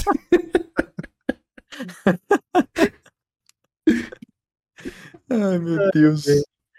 Vamos passar para o nosso ritual semanal, falar do que a gente tem jogado, do que, que a gente tem feito. Começando com ela, fala, Gi, o que, que você tem feito ultimamente? Então, gente, eu finalmente terminei a DLC, né? Finalmente, porque eu tava jogando desde a semana retrasada, né? E eu terminei hoje. Então, é, eu só queria ressaltar aqui que foi o, que eu falei mesmo, assim, que eu senti até o final na questão das máquinas. Não tem realmente muita coisa nova como eu estava esperando. É, o combate na água que eu estava esperando bastante também não, não tem muita novidade, assim, é muito parecido com o que já tem no jogo base, assim, na questão da água. Tem uma mínima diferença, assim, mas não é nada com a expectativa que eu tinha. Talvez eu tenha esperado muito de uma DLC, não sei, mas eu, por ser só do PlayStation 5 e tudo mais, eu tava esperando uma coisinha melhor, assim, nessa questão da água. Mas eu gostei bastante, ainda assim, da DLC. É... Minha gente, o. Teve toda uma polêmica, né, que muita gente já deve estar tá sabendo. Eu não vou falar tanto assim para não dar spoiler para quem não viu, mas eu não sei como polemizaram isso, sabe? Eu achei um momento tão bonito, assim, tão. Bem desenvolvido, né? Tão legal pra personagem, sabe? É... Sério, tudo assim que você reclama. Que eu reclamava do, da Eloy no, no jogo base, né? Na DLC, meio que esse momento foi mudado, sabe? Melhorou muito a personagem, ao meu ver, isso. Então, eu, eu fiquei realmente triste por terem polemizado isso, sabe? Foi um momento muito legal para mim né, nessa DLC. E uma coisa que eu não tinha feito ainda, que eu fiz agora no final, né? Que é o, o boss final, que eu adorei. Então, eu achei massa a batalha. No começo fiquei meio assim com a câmera e tal, mas tem, tem chega um momento lá que você tem que usar muito de, de esquiva, de decorar os movimentos. Então, gostei muito, assim. E ele é gigante, então realmente não rodaria aquilo no PlayStation 4, tá, gente? Eu adorei a DLC, assim, achei que melhoraram algumas coisas que eu reclamava muito na, na Eloy desse, do jogo base. Deram uma ajustada nisso. Só faltou realmente uma variedade maior da, de máquinas. Eu achei que poderia ter colocado mais algumas. Eu contei, contando com essa final, foram quatro. Não sei se eu perdi alguma. É, eu acho que é quatro mesmo. Contando com essa, foi quatro. Então achei que poderia ter mais um pouquinho ali. Mas Fora isso, eu recomendo, assim, pelo preço, o preço tá cento e alguma coisa, né? Eu acho que, pra quem gostou do jogo, acho que vale, viu? Tá, tá legal. Só é um pouquinho curta, né? Eu já não, não tava esperando que fosse maior que isso, assim. Mas é curtinha. Mas eu recomendo. Deixa eu fazer uma pergunta pra você, Gi. O boss final, final, final, a última luta mesmo, o que é que tu achou? Aquele eu achei meio. Eu, eu sei o que tu tá falando, né? Que é pra o final, final mesmo. Não, Sim. hum, achei melhor o anterior. Que pra Sim. mim, aquele que foi o final. Eu Perfeito. tinha até esquecido um pouco de- desse momento. Eu vou me dizer que, Esquecido que... tem esse boss final aí. eu vou me dizer que deu uma raiva no final daquela luta da, da sequência de golpes que esse boss estava usando. Eu já tava irritado. Cabo elétrico, É, eu passei e- uma é semana sem muito querer ver cabo bom. elétrico na minha frente. E é, e é. E são três variedades só, assim. Se fosse um negócio diferente, né? Eu decorei rápido aquilo. Sim. Então, tipo, ele dava um, depois dava outro igual. Era sempre a mesma sequência. É só de você estar acertando no elétrico. Aí não gostei muito da, daquela dinâmica desse boss aí que você tá Sim. citando, não. Podia ser O que uma eu falei como cutscene. final era, era o gigantão, Sim, sabe? sim. Um, um outro lá. Então foi isso. Esse, bo- esse boss final aí, eu acho que poderia ter sido uma cutscene. Eu tava torcendo pra chegar lá. Ser só uma cutscene, ela fazia o que tinha que fazer, acabou. Aí me fez. Essa Poderia reunião ter- poderia ser um e-mail. Podia ser um e-mail, podia ser um e-mail Seria melhor, seria tranquilamente. melhor. Até porque já tava. Pra, na minha opinião, eu pensei que ele já tava liquidado ali. Já Sim, tinha. é, pois é. Tu, Já che- tinha acabado. tu Então, chegou a ver a cena pós-crédito? Que é pós-crédito, você tem que ir lá na base. Não é, é desse momento bonito que eu falei? Não, tem uma outra. Tu, tu chegou a voltar pra base Não, do Forbidden West? terminei. Só, só peguei os créditos, o pretinho lá. Ah, então, ó, volta lá, volta pra base do Forbidden West, aquela base do Forbidden West. Conversa com a pessoa lá que tem, tem uma pessoa ah, pra você que tem conversar. essa conversa, eu, já, É. eu já tive. Ah, Do. Sim, sei. pronto, perfeito. Então, perfeito, então, perfeito. Já viu a pós-crédito, que é essa daí. Já ia fazer a G instalar de novo o jogo, fazer o download. Bem pequeno, bem pequeno, um arquivo diminuto. Coisinha boba. E você, meu amigo Flash, o que, que você tem jogado? Meu amigo, eu zerei Breath of the Wild. E, na verdade, eu tinha zerado na semana passada e voltei o save porque pra, pra- eu, eu zerei pra ente- saber a história, né? Que tava pegando, porque o jogo tem tanta coisa pra explorar. E aí depois eu voltei o save e é, explorei mais do que mais coisa que eu queria e tal. E, e aí ontem, depois de talvez aí cerca de nove dezenas de horas, eu resolvi que já tinha feito tudo que eu queria fazer, tava bom já, e aí eu voltei e zerei de novo. É, eu já falei bastante sobre ele aqui, tem um episódio dedicado de Zelda, que eu falo bastante do Breath of the Wild. Então eu quero falar uma outra coisa hoje. É, antes, eu só quero ressaltar uma coisa que eu não tinha falado ainda, que é o, o Hyrule Castle, o castelo de Hyrule. É, é uma das melhores experiências que eu tive com videogames, aquele castelo. É um espetáculo. É como se fosse uma Legacy Dungeon de, de Elden Ring, assim, sabe? É, a trilha sonora é um espetáculo e explorar todos os segredos daquele castelo, eu tenho certeza que eu não explorei nem toquei na superfície. Que eu andei bastante nele, mas é incrível como tem coisa pra fazer. Tá? Mas é, eu achei que eu fora de explorar o castelo, eu fiquei um pouco desmotivado de explorar mais, porque eu achei, eu achei até que fácil. Eu fui lá, matei o chefe final bem facinho, de primeira, assim. As duas vezes que eu, que eu zerei, eu matei o boss final de primeira e tal. E não, eu não quero jogar no Master Mode tudo de novo. Porque as pessoas falam, ah, agora tem um Master Mode lá, que é o modo hard. Não, eu não. Eu preferiria que o design do jogo já fosse um pouco mais difícil do que, do que isso. Mesmo que ele não tenha essa questão de, de é, upar igual o Elden Ring e tal, ele realmente eu achei ele mais fácil pro final.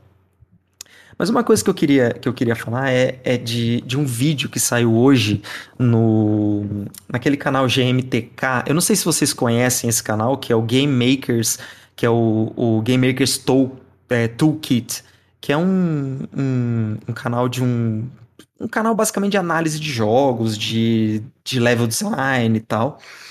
É, Eu sei que esse cara faz um tempo, tem uns vídeos bem legais, mas de Zelda eu sempre pulava os vídeos. Não sei se ele tem mais coisa, mas hoje o Carlos me mandou esse link, que eu já falei isso em outro episódio. O Carlos ele é melhor que o sininho do, do, do, do YouTube. Na hora que sai coisa interessante, ele já manda na hora. Assim, é incrível ser amigo desse cara. E é um vídeo de nove minutos analisando o level design do, do Breath of the Wild. E eu quero falar sobre isso aqui rapidinho, porque eu quero ver o que, que vai mudar e o que, que vai ser adicionado por, pro Tears of the Kingdom, que vai sair daqui três dias do dia que a gente está gravando esse episódio, tá? Esse vídeo, ele tem apenas nove minutos, mas ele tá totalmente em inglês. Então, se você não entende, mesmo com as legendinhas em inglês ali, eu até fiz umas anotações a lá PC aqui no papelzinho, porque eu vou resumir esse vídeo aqui, tá? O que o, o Mark, que é o cara do canal, ele faz é basicamente reconstituir uma palestra que a Nintendo deu para um evento exclusivo no Japão sobre o desafio que foi criar um mundo aberto de Zelda. Essa palestra ela foi fechada Algumas revistas noticiaram e alguns sites noticiaram com algumas fotos dos slides, fotos essas que a própria Nintendo depois pediu para ser retirada das reportagens. E esse cara conseguiu reconstituir, traduzir para o inglês a partir do japonês e reconstituir praticamente essa palestra inteira usando inteligência artificial e tudo mais é, para poder é, reconstituir as imagens printadas em baixa qualidade, enfim. E é muito fantástico a forma como eles pensaram e como foi o processo de criação desse mundo aberto que tentava é, responder a pergunta de que como fazer um jogo totalmente livre para o jogador explorar, ser também um jogo onde esse jogador pode ser guiado para o desenvolver, para o desenrolar da história. E eles fizeram isso baseado em tentativa e erro, junto com alguns playtesters, então tem lá o playtester, a pessoa que vai lá jogar o joguinho para testar. É, e o feedback desses playtesters. Porque a, a, ideia inicial, e essa conferência, essa, essa palestra foi dada numa conferência de 2017, a ideia inicial era guiar os jogadores através do conceito de pontos e linhas.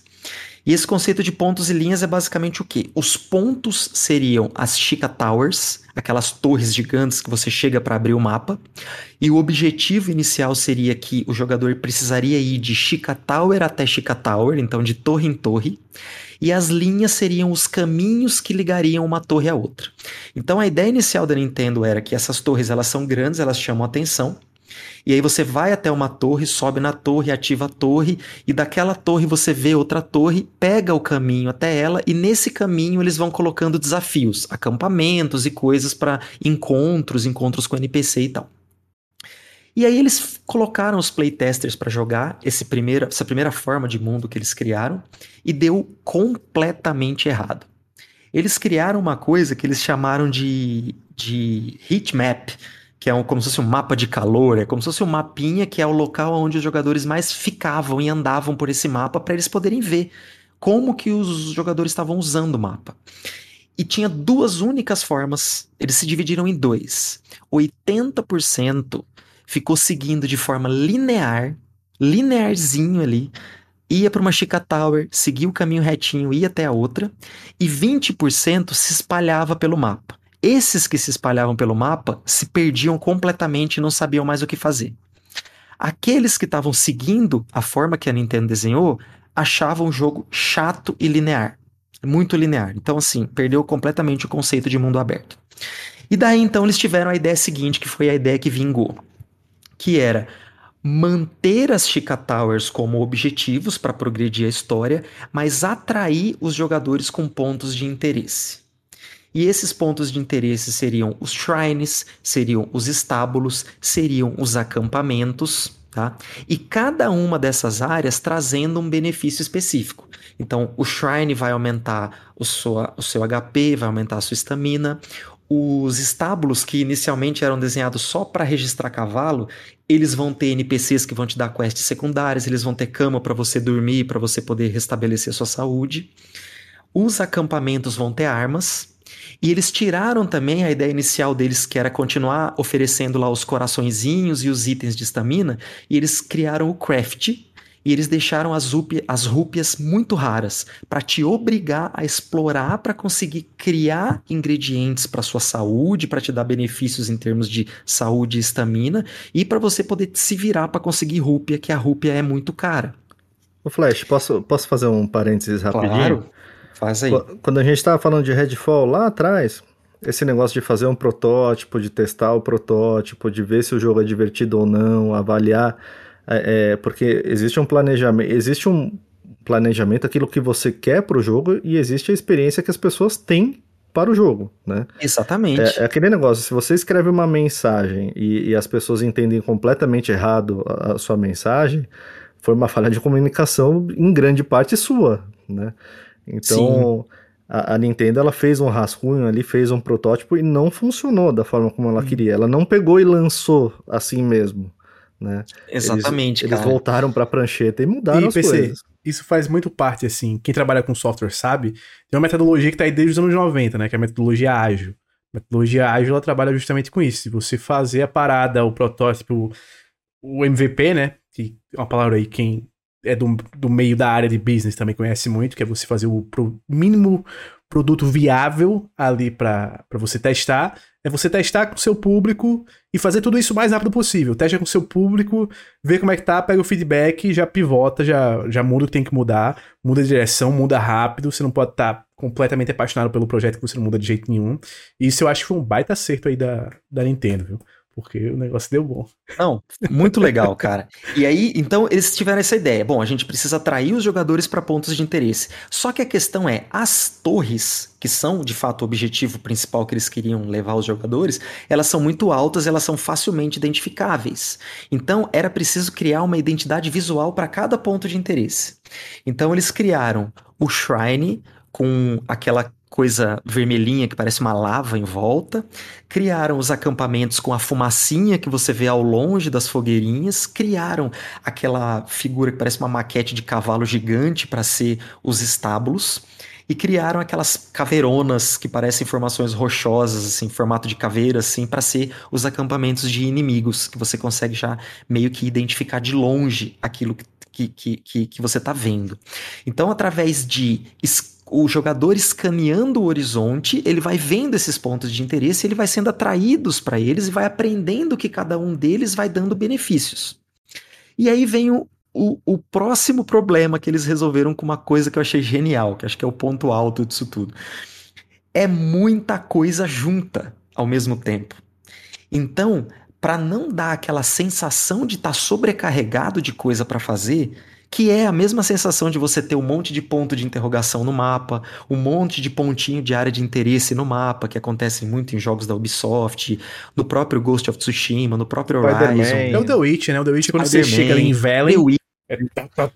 um monte de interrogação tal, eles não queriam que visualmente também ficasse assim. Então, eles fizeram uma coisa que eles chamaram de regra dos triângulos. Se você prestar atenção, todo a geografia de Hiruli ela, ela tem os terrenos em formatos que, grosseiramente falando, eles são triângulos sobrepostos e superpostos.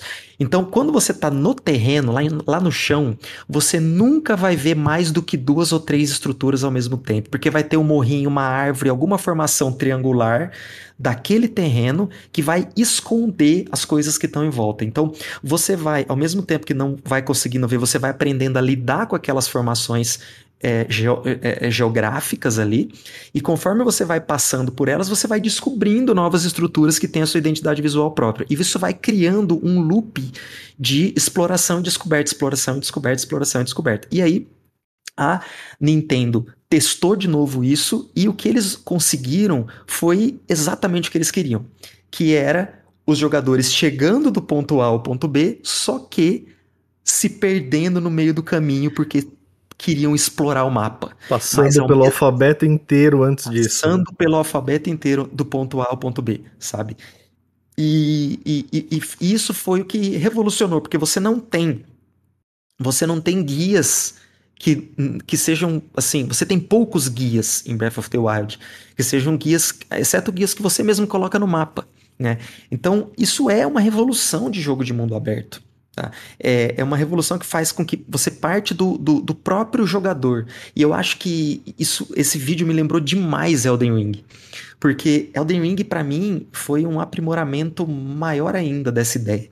Sem ponto de interrogação, sem quest log, que é uma coisa que tem ainda em, em Breath of the Wild. É, é, Elden Ring ainda tira o quest log. Você explora seguindo a sua curiosidade e você explora escaneando o horizonte, igualzinho Breath of the Wild. Você tá lá em Elden Ring, você vai escaneando o horizonte, encontrando pontos de interesse, você vai explorando e você vai descobrindo de acordo com a sua curiosidade. Tem um detalhe né? também, Flash. É... Elden Ring não tem as torres, né? Porque aí vai, é, a minha experiência, né, como eu joguei o, o Breath of the Wild, inicialmente foi como a Nintendo tinha planejado inicialmente. Eu ia pra torre, como um grande jogador de Assassin's Creed e Far Cry, eu procurava a próxima torre. E aí eu vi a torre aqui, eu, é aqui. Ia reto até a próxima torre. E fiz isso depois com os Shrines também. Vi um Shrine, ia reto. E os Shrines eu peguei até pegar a Master Sword. Depois que eu peguei a Master Sword, meu amigo, foi direto para as Beasts das Divine Base e depois direto para o castelinho Castelo. para brincar lá com aquele bichinho. Mas olha que é, eu acho que Elder Ring ela acaba, acaba sendo assim a epítome do que Breath of the Wild criou. É claro que cada um vai se identificar mais com uma dessas formas, mas para mim acabou sendo um uso melhor, mas a fundação até esclarecida, né, né assim, é, é, amplamente falado pelo próprio Miyazaki, foi a inspiração o Breath of the Wild. E uma coisa que eu acho que é curioso que ambos os jogos sofrem do mesmo problema, que aí eu quero, eu quero ver muito como Tears of the Kingdom vai lidar com isso e se vai lidar com isso, que é o problema do reuso de conteúdo.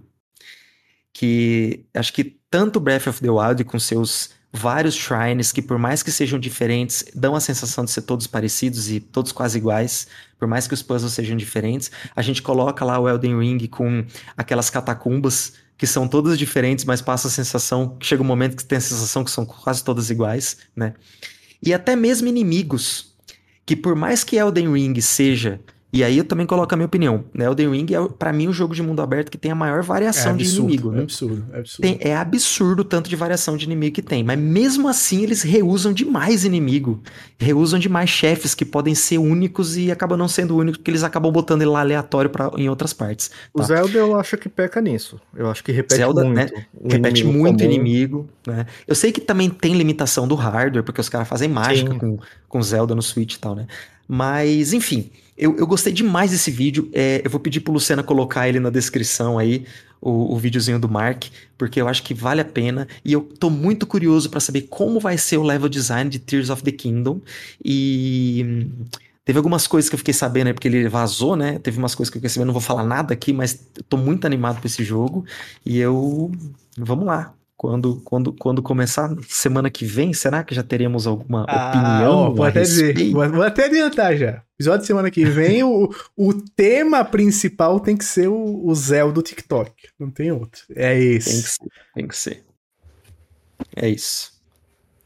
Cara, eu, eu acho que a, a grande sacada de você fazer um mundo aberto que funciona, que, que é interessante, é, é esse tipo de mecânica, é você tornar a exploração dele interessante. Se for só um, um, um guia para você seguir uma rota planejada, né? Você tem um mundo aberto, mas ele, ele, você tem que seguir nos trilhos, né? Você tem que seguir aquela, aquele caminho de quest, você tem pouca opção, o mundo em si não te interessa, é, é péssimo. Eu, eu mesmo eu tenho 180 horas lá no Skyrim e não terminei o jogo, né? O Skyrim, ele não é tão... É, é, ele não tem essa esse lado do, do Zelda de tirar aquele monte de ícone, né? Então ele, ele depende muito da quest ainda, de você ir para os lugares, você acaba indo para os lugares guiado por uma, uma quest ou uma side quest, mas tem muito de você, de repente, ver alguma coisa no horizonte e fala assim, pô, aquele lugar deve ser legal. Aí você entra lá e tem uma dungeon, tem alguma coisa, você descobre uma quest, pega uma arma, é, é, tem uma historinha por ali. É, eu acho que são os mundos que funcionam. O, Fall, o Fallout também tem bastante disso. Fallout dá para você jogar assim, é, é, passar por quase o jogo inteiro sem, sem ficar focando na, na, na quest principal, só fazendo outras coisas, explorando, né? Tem uns que o pessoal gosta mais da trama, tem outros que o pessoal critica, mas em quase todos eles você consegue ah, isso. Uma coisa que eu, também é uma crítica minha para Breath of the Wild, que tem também em Elden Ring, é a recompensa da exploração. Eu acho que Elden Ring ainda recompensa mais, porque o, o mundo é muito mais variado em termos de diferenças, assim. Agora, Breath of the Wild tem, tem, tem muita coisa lá que você, meu, você faz um puta rolê e aí você abre um baúzinho, tem um treco lá que você fala, hum, eu fiz tudo por causa Ou disso. quebra. Ou Mas quebra, né? Ring... esse, esse que é o problema também. É. Eu tinha muito essa sensação jogando. Eu falava assim, pô, eu vou achar uma arma lá naquela montanha, lá no... no Mas vai quebrar a minha aqui. Mas né? vai quebrar. Mas a, a, Elden Ring também tem muito isso. Às vezes você vai lá, pô, eu, eu, vou, eu vou, sei lá, vou matar. Esse, eu tô vendo que tem uns cara forte ali. Eu vou naquele canto, vou matar aqueles cinco cara forte, aí pego lá uma, sei lá, uma folha de artéria lá, aquela coisa que você crafta uma. pô, fiz tudo por causa disso, né? usa, né? né? Teve, uma, teve, uma, teve um rolê em Breath of the Wild que eu, que eu fui parar numa ilha onde tiraram todo o meu equipamento. E se tem uma coisa que eu odeio nos jogos é tirar o meu equipamento. Tá? Por isso que eu não gostei da, da DLC do, do Trials of the Sword de Breath of the Wild. O Flash pelado ele só fica você... pelado por opção por opção. Por opção, por opção. isso, perfeito. Quando Porque eu escolho meu equipamento e o resto eu tiro. Agora, quando você tira meu equipamento, eu fico muito puto. E, e aí eu, eu caí numa ilha, tiraram todo o meu equipamento, me deixaram pelado para me virar. Eu tive que me virar nessa ilha inteira. Eu, eu limpei a ilha, matei chefes e não sei o que, não sei o que, pra ganhar 300 rúpias. Foi isso que eu ganhei, sabe? Fiquei pistolaço. É que foi uma experiência legal fazer isso, mas eu acho que poderia recompensar mais o jogador. É duro. É 300 rúpias para você ficar pelado. É, tá pouco nesse mercado tá atual. Tá barato agora? Tá. Tá, tá barato assim, ficar pelado? Tá, pô. Tá. Isso. Nessa 300 economia atual. na plaquinha do, do link. É. Isso. Mas eu acho que a Nintendo é, ela é uma grande mestra nisso, né? Ela pega alguns conceitos que já existem até em outros jogos.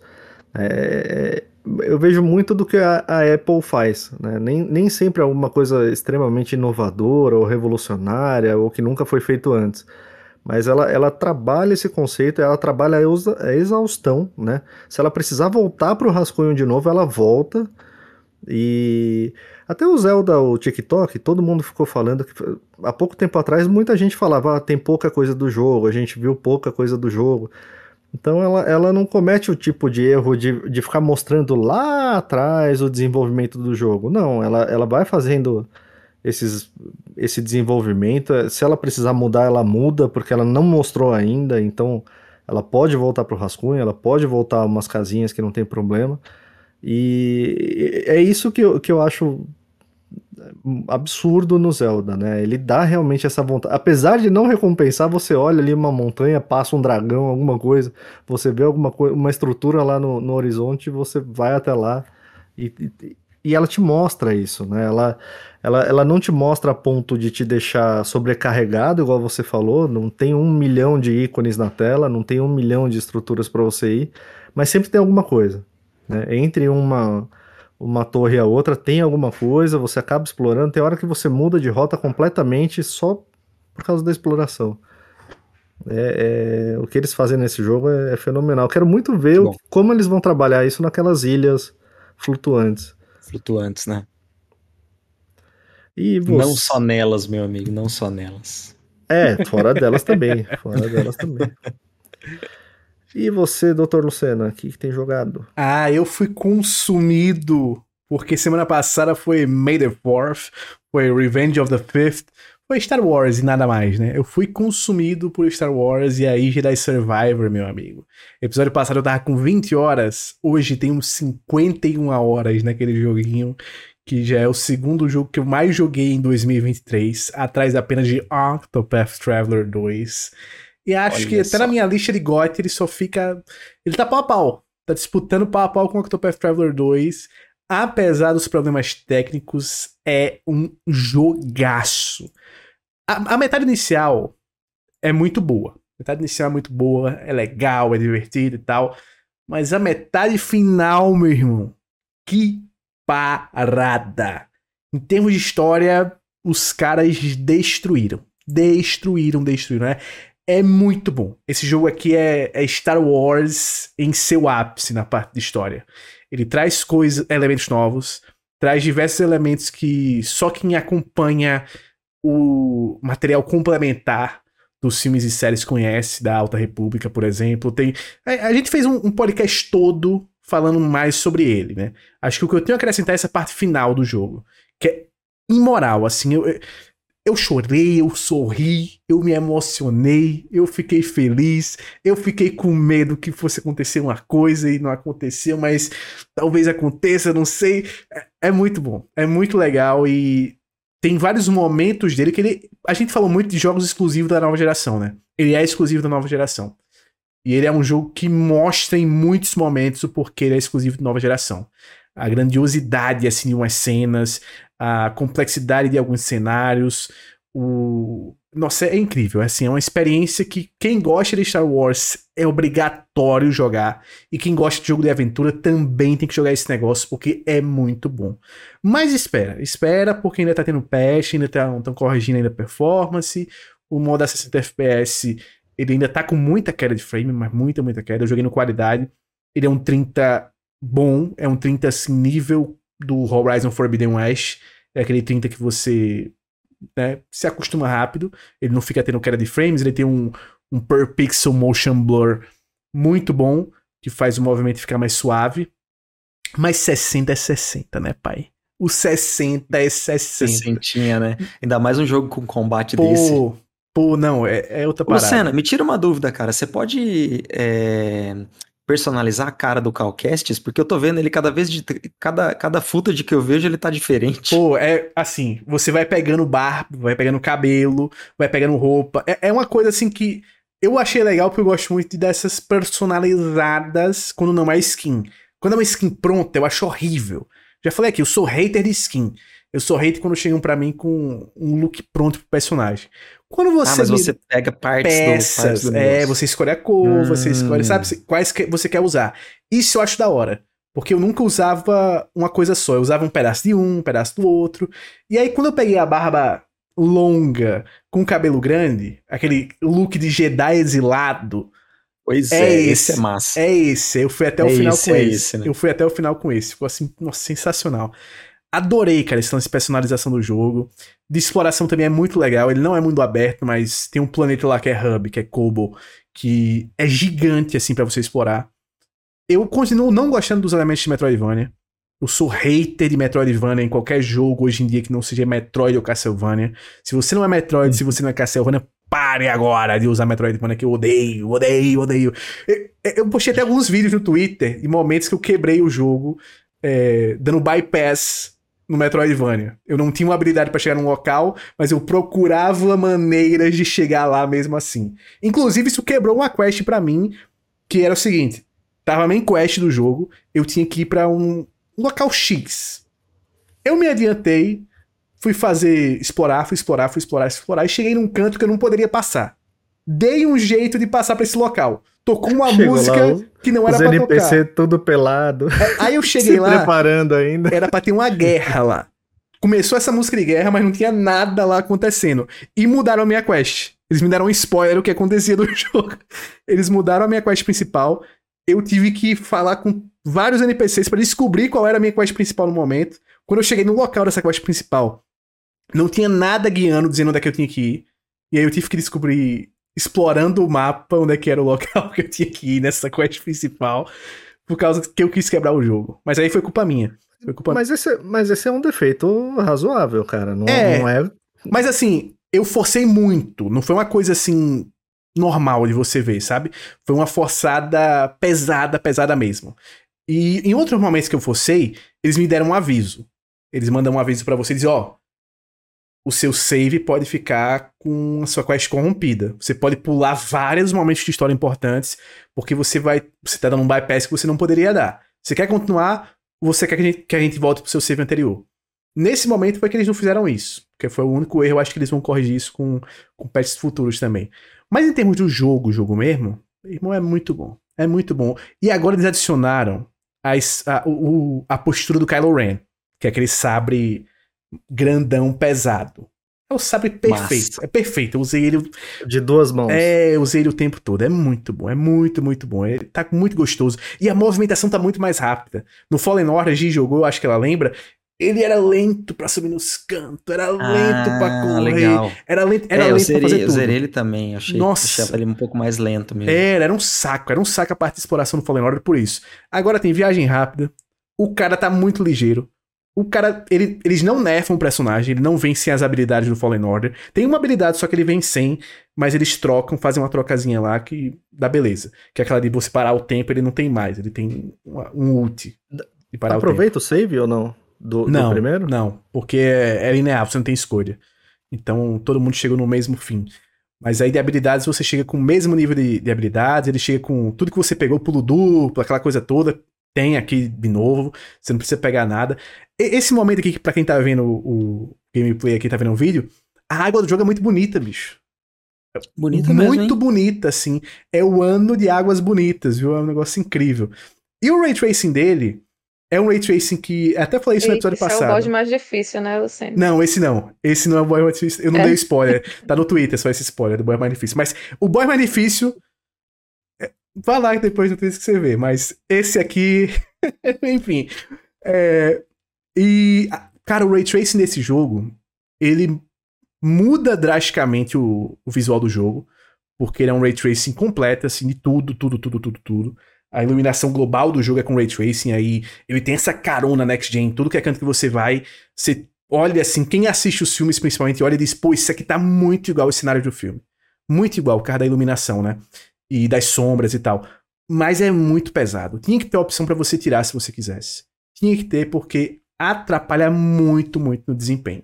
Que pra mim é o único grande defeito desse jogo mesmo, é, é o desempenho, porque de resto eu adorei. Quem gosta de Uncharted também tem que jogar isso daqui, porque isso aqui é Uncharted com esteroides. O que esse homem faz aqui é uma loucura, assim. É uma aventura fanta- fantástica. Pode dizer. Tá me ouvindo? Tô ouvindo, tô ouvindo. Pode... Eu tenho tenho uma pergunta com relação à comparação do primeiro jogo, porque um defeito que eu senti no primeiro jogo é que o parry não é muito satisfatório. Tipo, não tem uma zoadinha, não tem um. Sabe, não tem um. um porque o parry, eu sinto ele ser satisfatório em outros jogos, porque ele tem alguma.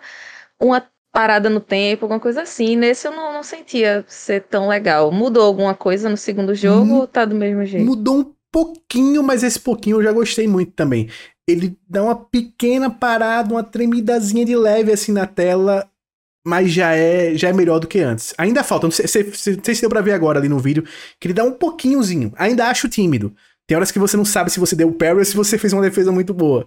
No primeiro é pior, né? Que no primeiro você não sabe mesmo É, se você no fez primeiro parry ou não. você não sente nada, Nada. né? Simplesmente. Nada, nada, nada. Nesse aqui melhoraram um pouco, mas ainda dá pra fazer mais. Dá pra, dá pra ser melhor, dá pra ser melhor. Mas é coisa linda. Assim, o combate dele tá muito, muito bom. Muito bom mesmo. Nossa. A, a nossa querida Carla tá jogando também, ela zerou ele também, falou que não conseguia parar de jogar esse jogo. Pegava pra jogar uma horinha, jogava três, quatro horas. Porque ele é muito viciante. Ele é muito viciante de você explorar, de você, você brincar nele. Eu vou tentar até platinar porque é gostoso de jogar. Ele é gostoso de jogar, é gostoso de explorar. Ele, pô, é muito bom, é muito bom esse jogo mesmo. Me surpreendeu até. Eu achei que ele ia ser muito bom, mas não nesse nível que ele foi. Ele tá nível altíssimo e foi uma das melhores experiências que tive em jogos de aventura nos últimos anos. Você está sentindo ele melhorar com os patches? Você sente muita diferença de quando você começou agora pro final? Cara, ele teve um patch até agora grande mesmo assim no PlayStation 5 corrigindo a performance. Deu uma corrigida boa no modo 30 FPS. O 60 ainda tem alguns problemas, mas o 30 deu uma corrigida boa. É, tá para chegar hoje, aqui no momento dessa gravação, ainda algum patch que não ia corrigir performance, mas ia ajeitar alguns bugs, ia fazer algumas melhoras visuais e corrigir o HDR. Mas eu acho que dentro de dois, três meses, ele vai estar muito melhor do que ele tá hoje. Que assim como a gente falou no episódio anterior, era pra ter sido adiado. Era pra ter sido adiado. Sai quando tá bom. Hogwarts Legacy saiu agora pra PlayStation 4 e Xbox One. Incrível a versão de, de- da geração passada. Rodando bem, rodando legal. Mas por quê? Adiaram. Adiaram até o jogo tá pronto. Não lança o jogo se o jogo não estiver pronto, cara. Não lança jogo se o jogo não estiver pronto. Só que aí, ao contrário de outros lançamentos, né? Como o próprio Redfall que a gente falou, aí tem um jogo fantástico que tá sofrendo problemas de performance. É diferente de um jogo que mesmo é ruim de... e tá com problemas é, de performance. É, é, ruim e vai ser ruim mesmo que rode bem, né? Eu até nem, nem falei isso, Nesse mas caso, eu, não. eu cheguei a jogar uma, um pouco mais de uma hora do Redfall, né? Eu joguei. Ele, ele tem um. Até um, tem muita coisa promissora ali nele. Tem muita coisa da Arkane ali, é, da Arkane Austin, né? Que é. Às vezes a galera fala, ó, oh, Arkane Austin, né? A Arkane Austin é responsável pelo que eu considero o melhor jogo da Arkane, que é Prey. Prey é sensacional. Eu adoro Prey. Prey é sensacional. Aquele jogo é fantástico. E minha expectativa era muito alta inicialmente para Redfall aqui. Falava muito que a Arkane não errava. A Arkane não tinha errado ainda. E você vê muita, é, é, você vê muita coisa ali, cara, que tem um potencial, tem, sabe? Tem coisa que dá para ser melhor. Era ou mais tempo ali no projeto, mas muito mais tempo, corridadeiramente de um ano, até mais. É, é design, né, cara? É design, é, design. é diferente de performance. Isso. Eu, é. acho, eu acho que ele vai melhorar muito ainda, vai, deve melhorar muito. Mesmo, mesmo algumas coisas de design que eles, que eles possam corrigir com patch, essas coisas. Eu não digo que vai ser o novo No Man's Sky, alguma coisa assim, o novo Cyberpunk. Eu acho, PC, que pode ser um novo Sea of Thieves até. Eu acho que eles ele, ele, na minha opinião, né? Do que eu joguei. Ele vai ficar no é catálogo. Pouco, é, eu acho que eles poderiam Não abraçar o lance online. Abraça o lance online mesmo. O jogo não foi inicialmente planejado para ser uma pegada meio Destiny, para ser. para focar mais nesse lance do, do co-op e tal, aquela coisa toda. Abraça esse negócio, abraça esse negócio, foca para ser um jogo como serviço. É um jogo que tá no serviço. Se tem um, uma plataforma que pode ter jogos bons como serviço, é a Microsoft. Porque ela tem um serviço para isso, né? Ela tem um Game Pass ali, jogo como serviço dentro do serviço, dá pra funcionar. Se o jogo foi concebido assim, volta, modifica para ele ser aquela parada e tal. Acho que tem potencial para ser bom, tem potencial. E ó, quero sequência dessa brincadeirinha aqui, tá? Quero a sequência. No final ele deixa uma portinha aberta para uma sequência. Ele tem muito cara de segundo jogo, sabe? Muito cara de meio de caminho de uma história. É, é muito bom, é muito bom. Esse jogo é sensacional. É, e essa, essa, essa posturazinha é flash aqui, ó.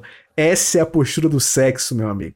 A postura com a, as duas mãos. Essa aqui é a postura, não tem jeito. É jogão, jogão. Essa é que eu vou jogar, cara.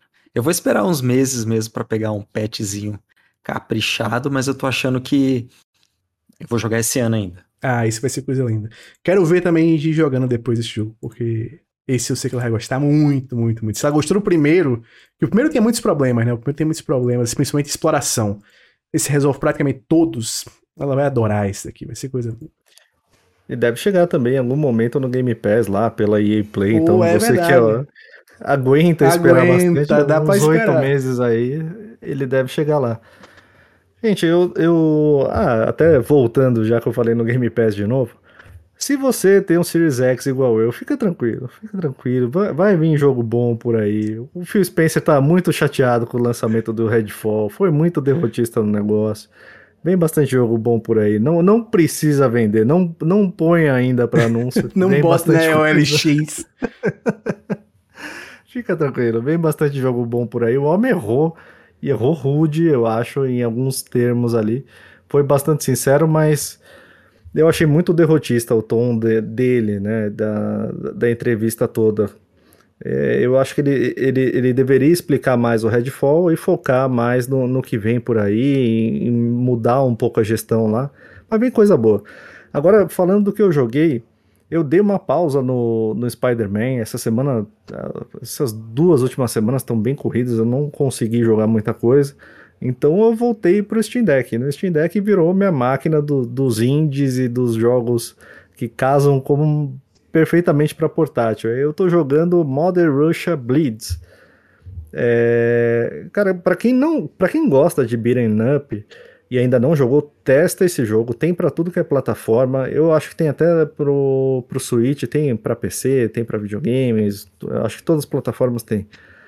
É um beat'em up com é, pixel art bem bonita. Bonito mesmo. Só que ele é bem adulto, é bem violento, a história é bem pesada também. É, envolve droga, violência, boleto, um, experimento em humano.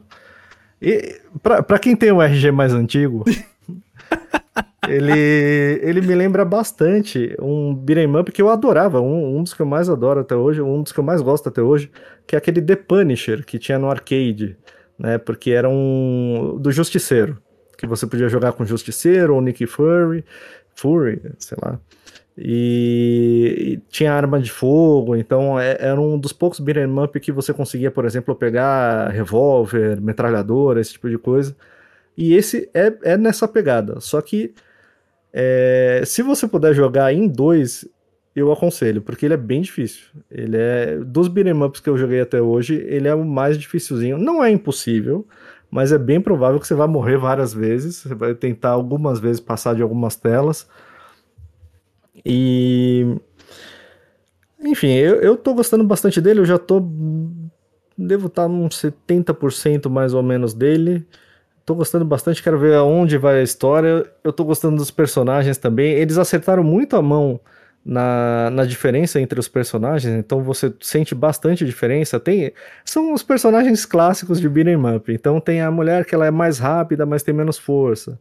Aí tem um, o Ivan, que é o personagem Os nomes mais. são do É. o maior estereótipo possível de russo, né? Ivan, Não, ele é, Natasha, ele é 100%. Sergei ele é 100%. Boris. Ele é 100% estereótipo. Mas ele tem umas mecânicas legais, cara, assim, e os personagens, co- conforme você escolhe, o Boris é o mais maluco, por exemplo, né? E aí ele é um misto ali, ele é... Os caras é vomitaram rápido. ali, ou é impressão minha? É, porque tem um, tem um lance que eles foram usados em experimentos científicos tal, e usaram uma droga nele que chama, neles, que chama necro, e essa droga, ela ajuda tanto às vezes a recuperar a vida, como a dar um especial. Eles ficam. Você fica muito mais forte e os inimigos ficam mais lentos. Mas, cara, é, é para quem gosta desse gênero de beat'em up, pra quem quer jogar um negócio mindless fun, assim, que você não precisa ficar pensando muito, só Só batendo só- nos outros. só batendo na galera. Se bem que ele, ele tem um pouquinho mais disso, tem um pouquinho mais de estratégia, mas, cara, é, é bem legalzinho, assim. E, e ele não, não maneira na violência, tá, gente? É o único jogo que você, você derruba um personagem, você pode bater nele até, até em tudo da vida Pô, dele. sabe de qual jogo faz? O Dead, o, Dead, Dead Space? Não, como é que é aquele jogo que eu joguei agora? Dead Island 2. Eles têm uma, uma mecânica que eles criaram no Dead Island 2 que você pode ir até o osso do personagem. Você vai destruindo o corpo dele aos poucos, os zumbis. E aí você mira na perna, você vai batendo, batendo, batendo, batendo, a perna vai se desfazendo, vai saindo as carnes, vai ficando osso. É uma bela aula de anatomia aí. Pra você que quer estudar anatomia, joga Dead Island 2.